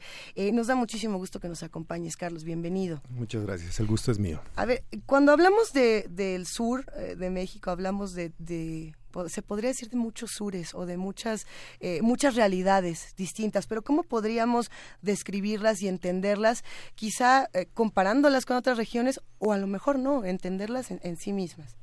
Me parece pertinente sí hacer una comparación con respecto a eh, otras regiones del país. Norte, centro, hay que, claro, hay que reconocer que México es un país de regiones. Y eh, una de ellas, que incluso ya desde el siglo XIX, eh, de la cual se viene hablando, es precisamente la del sur. Obviamente que hay diferentes, vamos a llamarle patrones de civilización, de asentamiento, de poblamiento, y las historias eh, regionales, tanto del sur como del centro y el norte del país, se tienen, digamos, obedecen sus propias características a esas eh, historias hablando del sur y del centro, pues hay que recordar la, eh, que ellos, estas dos regiones, pertenecerían a lo que conocemos como Mesoamérica. Mientras el norte, pues eh, eh, estaríamos hablando de otro tipo de digamos, patrones de asentamiento de grupos nómadas, cazadores recolectores, que eso ya de entrada nos coloca en una situación diferente con respecto a las regiones centro y sur. Eh, en los últimos años se ha estado investigando demasiado acerca de los contactos que han tenido los pueblos originarios mesoamericanos eh, con los del norte. Entonces, eh, a veces algunos especialistas opinan que estas eh, macroregiones que denominamos culturalmente hablando como Mesoamérica, Aridoamérica, etcétera, eh, representan a veces un obstáculo porque no nos permiten pensar desde un lugar distinto los eh, intercambios tan intensos que se han dado a lo largo de sus historias. Eh, ahora bien, solamente para eh, abonar un poco como para que reconozcamos la dimensión de la historia de estas eh, amplias regiones del país, del actual México, tenemos un, un dato, por ejemplo, muy interesante acerca de, eh, y abonando pr- propiamente como a, a- a tratar de poner en su justa dimensión expresiones que no vienen al caso de ya sabemos quién, eh, este, refiriéndonos propiamente. Su sonrisa, ustedes no lo ven, pero se los decimos. La risa. Este, pues miren, por ejemplo, para hablar de eh, procesos civilizatorios, en el sur de México eh, se dio propiamente lo que conocemos como la domesticación del maíz y de otras plantas. Y estamos hablando de aproximadamente, hay datos que eh, nos llevan a, la fecha de 7000 años antes de nuestra era. Esto es, estamos hablando Ujú. cerca de 9000 años, ¿no? De historia profunda Sí. en esta región. Que incluso lo- esto es muy interesante porque los datos con los que se cuentan, digamos, arqueológicos para esta eh, parte de la historia regional corresponden o se parecen de algún modo a los que se hallan en Tehuacán, Puebla o incluso en el sur de Tamaulipas. Entonces esto nos da una idea propiamente dicho, solamente para hablar de un, de un ejemplo muy concreto de eh, que se trata de una región con eh, una historia realmente milenaria. Ah, Y todo bien- esto se viene tejiendo, se viene acumulando históricamente, un basamento histórico ahí que, que, que nos da también una eh, pues líneas, ¿no? Perspectivas respecto a la cultura a la cultura política actual, ¿no? Que viene con estos referentes, ¿no? Sí, es correcto, eh, especialmente hablando ya de lo que eh, viene a ser, eh, digamos, la historia moderna del país. Eh, los especialistas coinciden en que podríamos nosotros ubicar una primera modernización en mediados del siglo XVIII.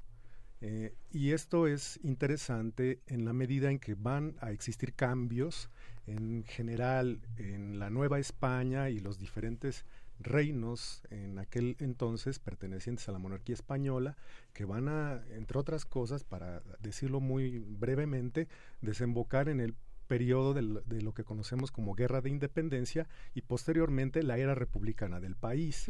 Eh, esto en términos de las regiones y de cómo se van acomodando los diferentes grupos originarios en estas transiciones políticas y en estas coyunturas políticas que, que son, por cierto, pues muy interesantes para conocer estas identidades que se van forjando, eh, digamos, en una transición del antiguo régimen a eh, la era republicana en nuestro país, pues es muy importante, muy interesante observar, por ejemplo, que en el periodo de la Guerra de Independencia, los diferentes grupos originarios que van a participar de la, de la lucha armada, eh, ya sea eh, soportando al régimen realista o bien del lado de la- de la insurgencia, pues van a eh, sufrir un cambio en sus maneras de pensar, de ver y de expresarse políticamente.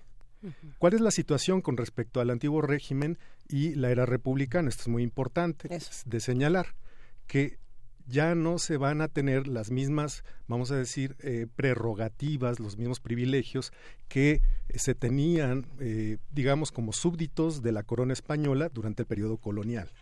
¿Esto qué quiere decir? Que hay un reconocimiento de sus instituciones, por ejemplo, el gobierno de, eh, tradicional de la República de Indios, ¿no? que tenía, bueno, pues ciertas, ciertos derechos en tanto, y obligaciones, por supuesto, en, en tanto súbditos de la corona española. Eh, ¿Qué es lo que ocurre en el periodo republicano, que es prácticamente todo el siglo XIX, desde la época de la fundación de, el país a partir de la constitución política de 1824 hasta nuestros días, pues que se van a borrar esas, digamos, prerrogativas políticamente hablando. Y entonces va a entrar en juego un concepto muy interesante que es el de ciudadanía. Y esto coloca a los pueblos originarios y esas amplias regiones del país donde ellos habitan, como la del sur de México, en un juego político muy diferente. ¿A qué me refiero? A que, para empezar, eh, el concepto de ciudadano va a borrar todas aquellas peculiaridades y características, al menos jurídicamente y en las leyes de los tanto la Constitución y las constituciones generales de la República como las estatales, ¿sí? esas peculiaridades de los grupos originarios. ¿sí? Entonces, eh, no va a eh, tenerse propiamente en cuenta, como sí lo ocurría en el periodo del antiguo régimen, esas particularidades. Entonces hay un reacomodo muy interesante a lo largo de todo este periodo eh, del siglo XIX, donde vamos a, ir observando eh, cómo van eh, insertándose en, nuestras, en estas nuevas realidades ciudadanas, por así decirlo. ¿Tú sentirías que ese es el momento en el que comienzan a, germinar pensamientos como, como el que se expresa, por ejemplo, en este tuit a muchos años después de Gabriel Cuadri? Ciertamente, e, es, realmente sorprendente que, y bueno, y no tanto, me voy a referir a dos en dos momentos a esto que acabo de mencionar.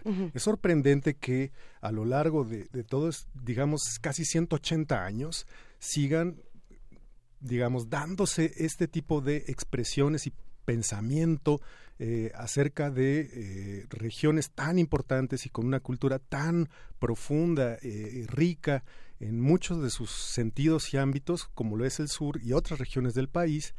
Y, bueno, efectivamente esto va, va, digamos, acentuándose en el siglo XIX. Si uno revisa la prensa del siglo XIX, vamos a encontrar expresiones parecidas, ¿sí? en donde se identifica a los pobres de México, a los habitantes del campo, a los grupos, en ese tiempo ya no era propiamente correcto eh, decir eh, indios o indígenas, entonces, pero sí en algunos casos se les decía todavía indios e indígenas o en oposición a la gente de razón, entre comillas. Entonces, estas expresiones se van acuñando especialmente entre algunos círculos ilustrados en eh, centros urbanos y lo va construyendo un discurso que propiamente se manejaba en la época entre lo que se denominaba los hombres de bien, entre comillas. ¿sí? Esto es el hombre clase media, ¿no? Eh, propietario, con cierto poder adquisitivo, minoritario realmente, porque eran núcleos eh, sociales realmente pequeños, eh, y las élites. Entonces, el debate político que nosotros vamos a ir viendo en la prensa y en los diferentes movimientos sociopolíticos del periodo van a tener esta peculiaridad, que va a haber un debate, va a haber una disputa discursiva, ideológica, social, política, cultural, en todos los órdenes con respecto a estas ideas que se van, vamos a decir, acendrando, depurando a lo largo del siglo XIX, que no son otra cosa más que expresiones racistas, por supuesto, eh, clasistas, y que implican una discriminación eh, que siempre van a ir más o menos acompañadas. Eh, habría otro momento importante en, el siglo XIX que vendría a ser eh, a finalizar el siglo XIX, donde, eh, como ustedes recordarán en la historia política de nuestro país, em, pues ya se ha logrado, vamos a decir en términos generales, disciplinar a todas esas regiones disciplinar. de algún modo este y claro a través de ciertos pactos de ciertas prebendas de ciertas negociaciones con el régimen del centro pero es prácticamente a, a partir de 1870 cuando ya tenemos esas circunstancias en nuestro país.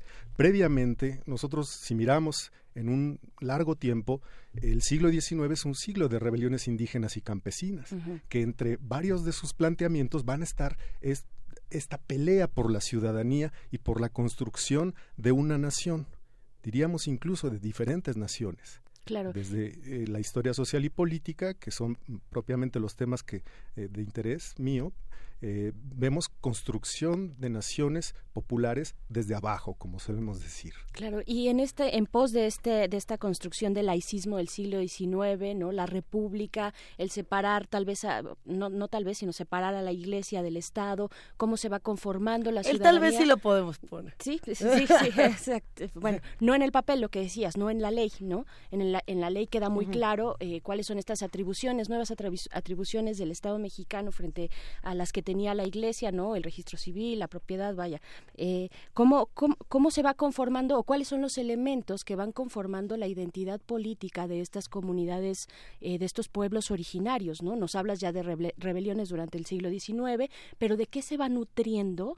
cuando, bueno, finalmente cuando se trata de homogeneizar como nación, tiene implicaciones para los, para los grupos particulares, ¿no? Claro, ocurren, mm. eh, vamos a decir, fenómenos eh, diversos, muy interesantes. También depende de las regiones y aquí es donde volvemos al inicio de nuestra conversación. Eh, en tanto que México es un país de regiones, hay particularidades. No podemos propiamente establecer como eh, que los procesos históricos, hablando propiamente de la cultura política y de cómo se van generando, moviendo a lo largo de todo el periodo estas identidades, que sean las mismas. Son muy dinámicas, cambiantes.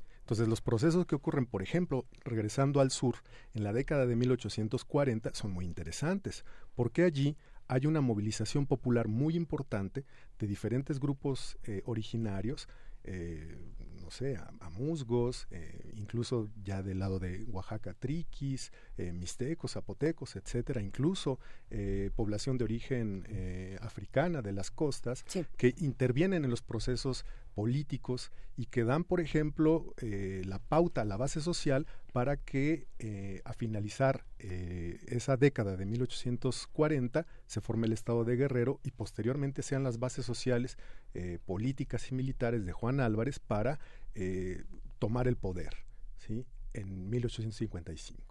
Entonces, ese es un caso. es muy interesante, se ha estudiado bastante. Y otro más sería poco más tarde, por ejemplo, la adopción de lo que los historiadores y especialistas del periodo denominan como el liberalismo popular. Esto en sí, este concepto en sí mismo eh, tendría una cierta contradicción, porque ¿cómo puede ser? ¿Y cómo podemos hablar de liberalismo popular? Exactamente, y ahí es donde interviene precisamente eh, un acercamiento o lejanía con respecto a prácticas religiosas y con respecto a eh, de qué modo los pueblos, para hablar de un caso concreto de la Sierra Norte de Puebla, ¿sí? van a entrar a esa arena política empleando y adoptando en sus discursos, en sus proclamas, en sus documentos políticos, en la correspondencia entre autoridades eh, locales, municipales, conceptos que tienen que ver propiamente con la doctrina liberal. Y en ese sentido resulta realmente sorprendente que ocurra esto. Entonces, habría, pues, a lo largo del periodo, tradiciones históricas eh, de las cuales se van alimentando estos movimientos sociales populares por ejemplo, desde la Guerra de Independencia hay un constitucionalismo muy importante en algunos de estos de estas movilizaciones sociales, por ejemplo, para el área del Totonacapan, que es el caso que más he estudiado. ¿sí? Allí, eh, durante el periodo de la Guerra de Independencia, los eh, indígenas eh, van informándose de lo que ocurre en el centro del país e igualmente en España ellos están al tanto de todas las noticias que ocurren en el mundo en esa época. Y entonces es muy curioso y muy interesante ver cómo adoptan conceptos muy interesantes que van apareciendo junto a las proclamas y a los discursos del gobierno realista. Entonces se asumen como ciudadanos, eh, asumen derechos políticos, entienden pronto, muy rápidamente, de qué se trata el juego político y entran a ese juego. ¿no? Disputan municipalidades, ¿no? fundan nuevas municipalidades basándose en lo establecido en la Constitución de Cádiz de 1812. ¿sí? Ese es el caso que, digamos, eh, más, más conozco, pero más adelante, ¿sí? igualmente van nutriéndose de diferentes, eh, vamos a decir, ideologías políticas. Y aquí hay algo muy interesante que tiene que ver propiamente con esa digamos, idea bastante prejuiciada acerca de que eh, los pueblos originarios, las comunidades agrarias, eh, campesinas, indígenas o mestizas están aisladas del mundo. Eso no es cierto. La historia social y económica incluso de nuestro país demuestra todo lo contrario. ¿sí? ¿Por qué? Porque eh, la región del sur estuvo articulada, al igual que otras regiones del país, a la economía colonial. E incluso podríamos hablar mundial. ¿Sí? Claro. Claro, para ese contexto. Ciertamente. Entonces, si en términos del trabajo, de la producción, de la distribución, etcétera, están articulados con otros entornos sociales, eh, y económicos, pues de, eh, de algún modo políticamente también lo están.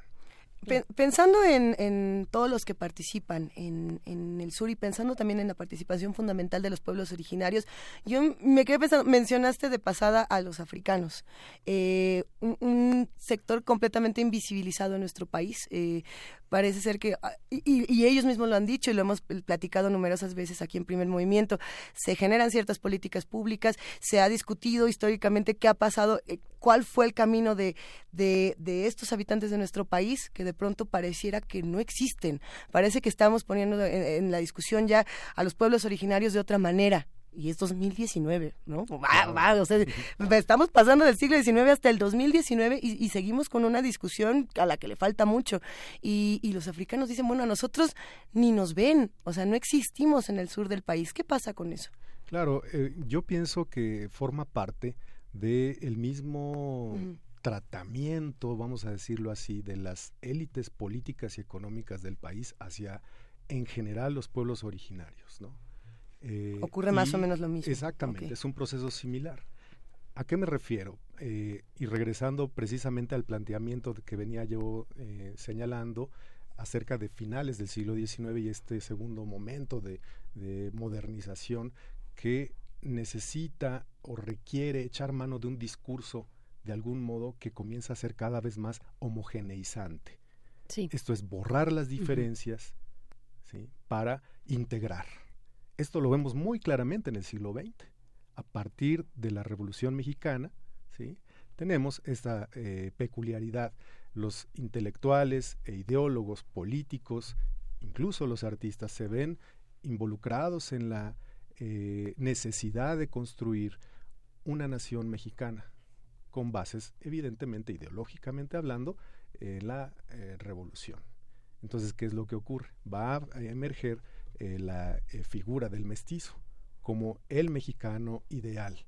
¿sí? ¿Y uh -huh. eso qué implica? Esto lo ha estudiado bastante bien el profesor eh, Federico Navarrete. Así es. ¿no?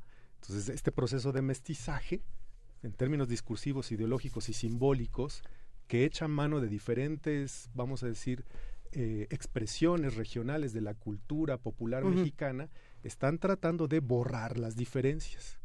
Y en este proceso hay una exclusión de la cual, propiamente hablando, eh, la población afromestiza pues tampoco va a ser ajena. Oye, pero ya hasta me estoy enredando aquí el suéter en esta charla de... sí, sí, sí. Federico Navarrete aquí dijo, por ejemplo, que el mestizaje como tal no existe, que es una manera muy elegante de decirle a la colonización, ¿será o no será? Sí, es correcto. O, o, o, o podemos conservar este este concepto, mestizaje. Este, esta idea fundacional, además, además ¿no? de una nación sí, mexicana bueno, moderna. Él, por supuesto que estaría eh, a favor de que se deseche y de que empecemos a pensarnos desde un lugar distinto, porque si lo pensamos, que es propiamente la, la invitación que él nos ofrece en su ensayo sobre uh -huh. México racista, es eso, o sea, ¿cómo hacemos para construir desde un lugar distinto una identidad o varias identidades donde quepan todas las identidades, donde quepa la pluralidad, la diferencia, las alteridades. Ese es un gran reto. Eso ya, es, y desde una profundidad infinita, ¿no? O sea, replantear uh -huh. el, el, origen, el origen de una nación mexicana moderna, eh, cambiando este elemento, pues sí, eh, estructural, ¿no? Fundacional, la idea del mestizaje. Es correcto. Y solo a partir, eh, o en la medida en que logremos como sociedad, y aquí me refiero prácticamente a la sociedad nacional.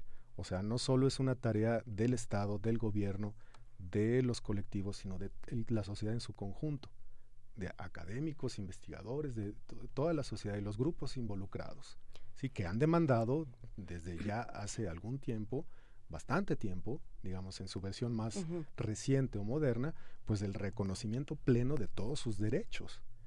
Y entonces, ¿cómo pensamos nosotros una figura estatal primero y luego discursivamente hablando una identidad donde quepan esas pluralidades. Uh -huh.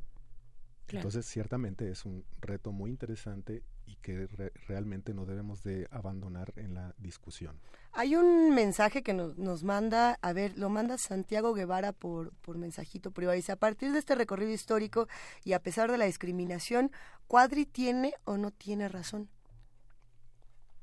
Eh, es una pregunta compleja. Sí, por, por eso la lanzo. Por, eh, lo que está diciendo es, es doloroso, es ofensivo, es, es un insulto y por lo mismo le ha costado lo que le está costando. ¿no? Pero en, en términos eh, fríos y, y, distanciados de todas las emociones, ¿tiene o no tiene razón en decir que esta historia nos ha llevado a ese punto?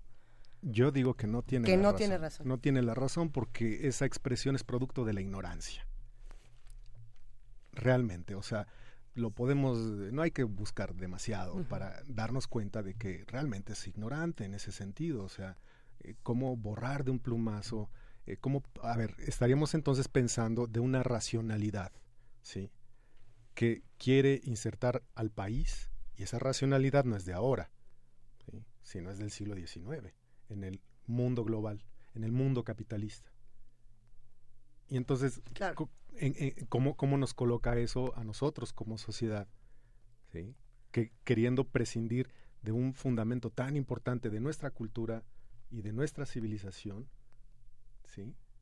Yo no veo realmente que esa sea la solución, por el contrario. Me, me, disculpo por mi referencia popular, no, no encuentro otra así de bote pronto, pero es como si yo ahorita fuera eh, Thanos de los Avengers y dijera, la mitad, si quito la mitad de la población mexicana vamos a tener más recursos naturales. Me encanta, me encanta fin, tu referencia. Quito la mitad, sí. se acabó, nos va a ir mejor, ¿no? Sí, Ese sí. es el planteamiento de Cuadri. Si no tuviéramos esta parte que no nos sirve, ya, tan tan, ¿no? Eh, es así de, de, de digamos, de simple, básico, ¿no? de básico lo que está planteando. Sí, eh, uno sí, pensaría sí, que esa manera de mirar eh, cómo, entre comillas, resolver la realidad del país, eh, desechando regiones o personas, realmente es algo que no, no tiene para mí ningún fundamento, no tiene ninguna base. no es una idea nueva y ni tampoco creo que sea la única persona que opine eso, eso también hay que decirlo. Claro. Porque es que, muchos claro. sectores conservadores de nuestro país lo han opinado desde hace básicamente 180 años. ¿Cuál era la disputa entre liberales y conservadores? ¿Sí? Tomar el control para, que, para llevar el progreso al país. Los métodos eran diferentes, uh -huh. pero en el fondo querían lo mismo. El argumento es el mismo. El argumento es el mismo e igualmente no contemplan a pueblos originarios. Y sin embargo ellos dicen, no, aquí estamos y dan la pelea y tienen sus propuestas y sacan adelante eh, a lo largo de todo este periodo eh, pues sus proyectos, vamos a decir, políticos y sociales, ¿no?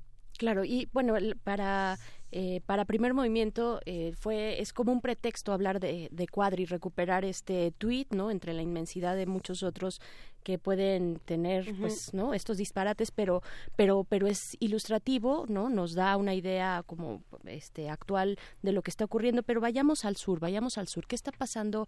Eh, y ya en los últimos cinco minutitos que nos quedan, ¿qué está pasando, Carlos, en el sur?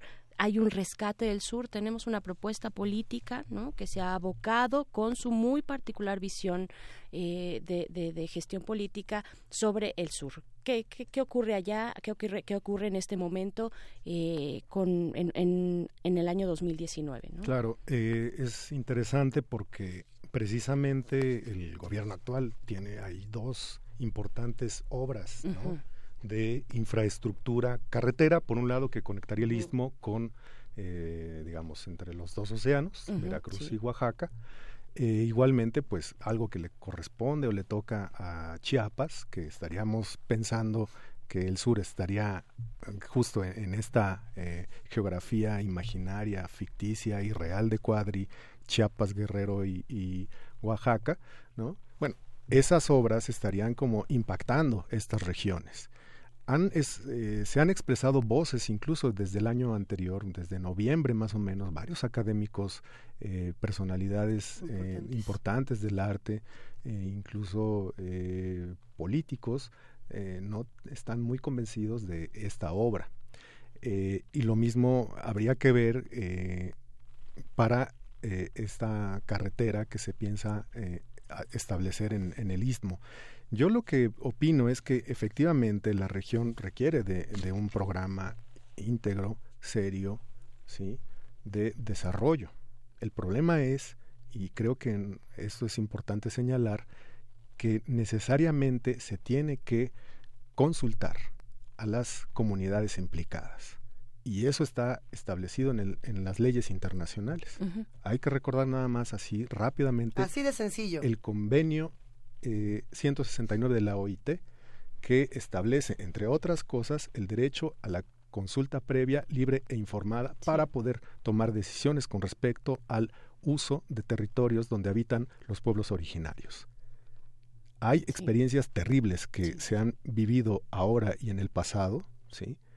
que nos hablan de que si no se hace esto va a haber conflictos, justo como los hay que es otro tema también, el tema de cómo se están elaborando, cómo se están proponiendo las consultas por parte de este nuevo gobierno, ¿no? Eh, dice, bueno, ahí está la consulta, pero hay, hay, hay espacios y hay ángulos que no se pueden dejar de ver, ¿no? Cómo una consulta, cómo sí una consulta y cómo no hacerla, ¿no? Claro, y sobre todo eh, tomando en cuenta eh, más bien a la inversa. Esto es, mm. a partir de lo que los pueblos originarios están pensando que necesitan y deben tener para poder lograr un bienestar, es, es a partir de allí. Como primer paso. No a la inversa. Sí creo yo. Justamente, para, para cerrar esta conversación que además hemos disfrutado muchísimo y que ha despertado buenos comentarios aquí en nuestras redes. Estaba yo echando un ojo y se ha puesto buena la conversación. Creo que sería interesante, Carlos Santander, cerrar con el, quizá... Eh, partiendo de todo este, este justo que nos decían recorrido histórico, ¿cuáles crees que sean a lo mejor los temas que no están puestos en los medios, que no se han vuelto la gran noticia en, en los últimos meses, en las últimas semanas quizá, y que tendríamos que atender eh, para el sur, para para este rescate o no rescate, para darle un tratamiento distinto al sur. Sí, precisamente lo que acabo de mencionar. o sea, sería como eh, un, breve diagnóstico, ¿no? Un breve diagnóstico yo creo que ya hay muchos estudios, muchos trabajos de especialistas acerca de qué es lo que requieren estas comunidades, pero no lo que llega, digamos, el etnógrafo, el antropólogo, el sociólogo a trabajo de campo a, ver, sino lo que ellos tienen que decirle a las instituciones y cómo ellos quieren insertarse en eh, programas productivos ¿sí? de sus regiones. Con respeto, esto es muy importante, de la biodiversidad y de las culturas ya no dio tiempo de comentar eso, pero pensaría que tendría que hacerse de manera inversa desde mi punto de vista. qué te parece si vuelves pronto y hablamos de ese otro lado que es fundamental? Con todo gusto. Bueno, pues nos da muchísimo gusto haber recibido a Carlos Santander, licenciado en Historia por la Escuela Nacional de Antropología e Historia. Eh, como ustedes saben, maestro en Historia por la UNAM, profesor en la ENA. Eh, qué gustazo, como siempre, Carlos, hablamos muy pronto. Igualmente. Gracias. Muchas gracias, a ustedes. Quédense con nosotros. Seguimos por aquí. Acá seguimos. Hay muchos comentarios. Ah, hay comentarios, pero también hay eh, algo que queremos eh, pues tratar acá. Está ya en nuestra línea. Está la arquitecta Rosana Fabris. Ella es presidenta ejecutiva de la Fundación Construyendo y Creciendo. Hola, ¿cómo estás, Rosana? Te saluda Berenice Camacho. ¿Qué tal, Berenice? Muy buenos días. Buenos días, pues para comentarnos sobre esta beca, eh, un trabajador, beca a un trabajador de la construcción, ¿de qué se trata? Claro que sí, mira, te platico muy rápidamente sobre la Fundación Construyendo y Creciendo, que nacimos hace 12 años para darle educación formal a los trabajadores de la construcción, precisamente a los albañiles, a los albañiles, a los plomeros, a los electricistas. Y lo que buscamos es que aquellos que no han terminado su primaria, su secundaria, incluso algunos que no saben leer y escribir, les demos esta segunda oportunidad que no tuvieron, ya que muchos de ellos vienen pues de lugares muy marginados, de estados de la República donde no hay tantas oportunidades, muchos de ellos con historias de vida pues que no les permitió estudiar. Entonces, pues qué mejor que darles esta oportunidad de que en el lugar donde ellos trabajan podamos colocar una ola de estudio y de esta manera ellos puedan pues terminar el nivel de estudio donde se quedaron. Claro, muy bien. ¿Y cómo lo hacen? ¿Cómo, cómo, se, está, cómo se está construyendo esta ayuda desde esta fundación? Eh, claro que sí. Mira, en estos 12 años hemos instalado más de 100 aulas ya dentro de diferentes construcciones, eh, tanto en la Ciudad de México como ya en diversos estados de la República. Tenemos presencia en Nuevo León, en Yucatán, en Hidalgo, en Morelos, y pues queremos llegar a cualquier estado donde, donde se requiera, que realmente el rezago educativo está presente en, en todos lados. Y lo que hace la Fundación es colocar este salón de clases dentro de la construcción, con el apoyo del desarrollador que está construyendo y con el apoyo precisamente de la gente que, que nos puede escuchar en este momento y que quiera becar al trabajador dándonos algún donativo. Con esta aula de estudio, el trabajador puede estudiar ya sea antes de que empiece su jornada, a la hora de la comida o terminando su jornada. Él destina dos horas de estudio y durante este tiempo un asesor que la fundación le provee, pues lo, lo, ayuda a presentar sus exámenes. Todo es con certificación oficial. Entonces, él cuando termina su primaria tiene su certificado, lo mismo con su secundaria e incluso ya también estamos con la preparatoria. Eh, tenemos la gran noticia de que el viernes apenas se graduaron cinco nuevos trabajadores de la construcción ya de preparatoria y ojalá quieran seguir estudiando, pues qué mejor que se vayan también a la UNAM a terminar ahora su licenciatura, ¿no? Sí, no, bueno, por supuesto que sí, y, de eso se trata también esta universidad. ¿A dónde nos acercamos? ¿Cómo, cómo eh, nos enteramos un poco más de lo que están haciendo en Fundación Construyendo y Creciendo?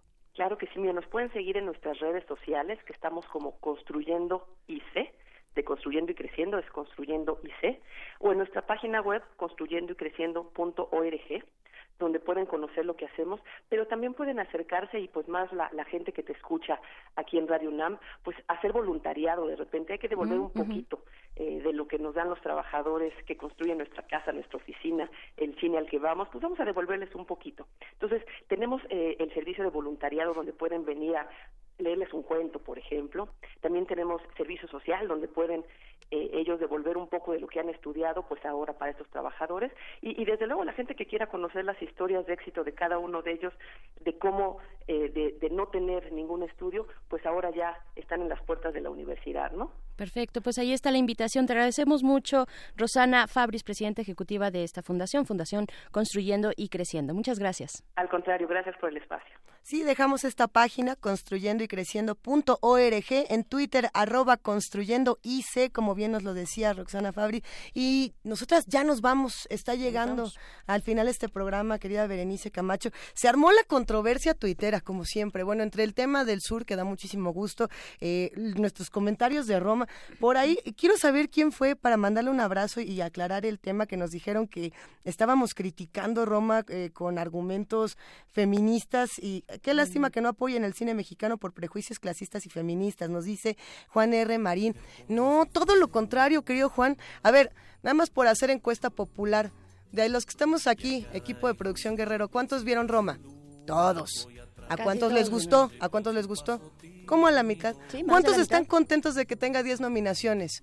Todos. Por supuesto, si nos gusta, si no nos gusta, eso es lo de menos, querido Juan. Lo que se disfruta muchísimo es poder compartir todas las opiniones, decir, a ver, aquí te gustó esta, aquí te gustó esta otra, a lo mejor esto no me gustó, esto sí, pero disentir y hacer comunidad es el propósito de este programa, Berenice. Es el propósito de este programa que está llegando ya a su fin. Gracias, Berenice. Estuvo Ah, re bueno. Que, mira, Ana Marciana nos dice, el programa de hoy ha estado para hacer equipos de tres y discutirlo en el camino, echarse un cafecito. Pues ahí les dejamos tareita. No, ¿cuál tareita? Disfruten mucho su martes. Nos escuchamos mañana. Luisa, muchas gracias. Muchísimas gracias. Esto que están escuchando para despedirnos es de Daniel Biglietti, Construcción para seguir construyendo comunidades. Esto fue Primer Movimiento. El mundo desde la universidad. música y tropezó en el cielo con su paso alcohólico. Y flotó por el aire cual si fuese un pájaro. Y terminó en el suelo como un bulto flácido agonizó en el medio del paseo público. Murió a contramano entorpeciendo el tránsito.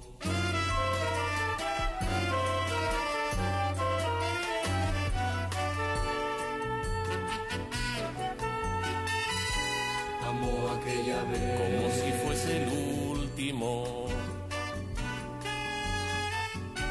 Besó a su mujer como si fuese única. Radio UNAM presentó Primer Movimiento. El mundo desde la universidad.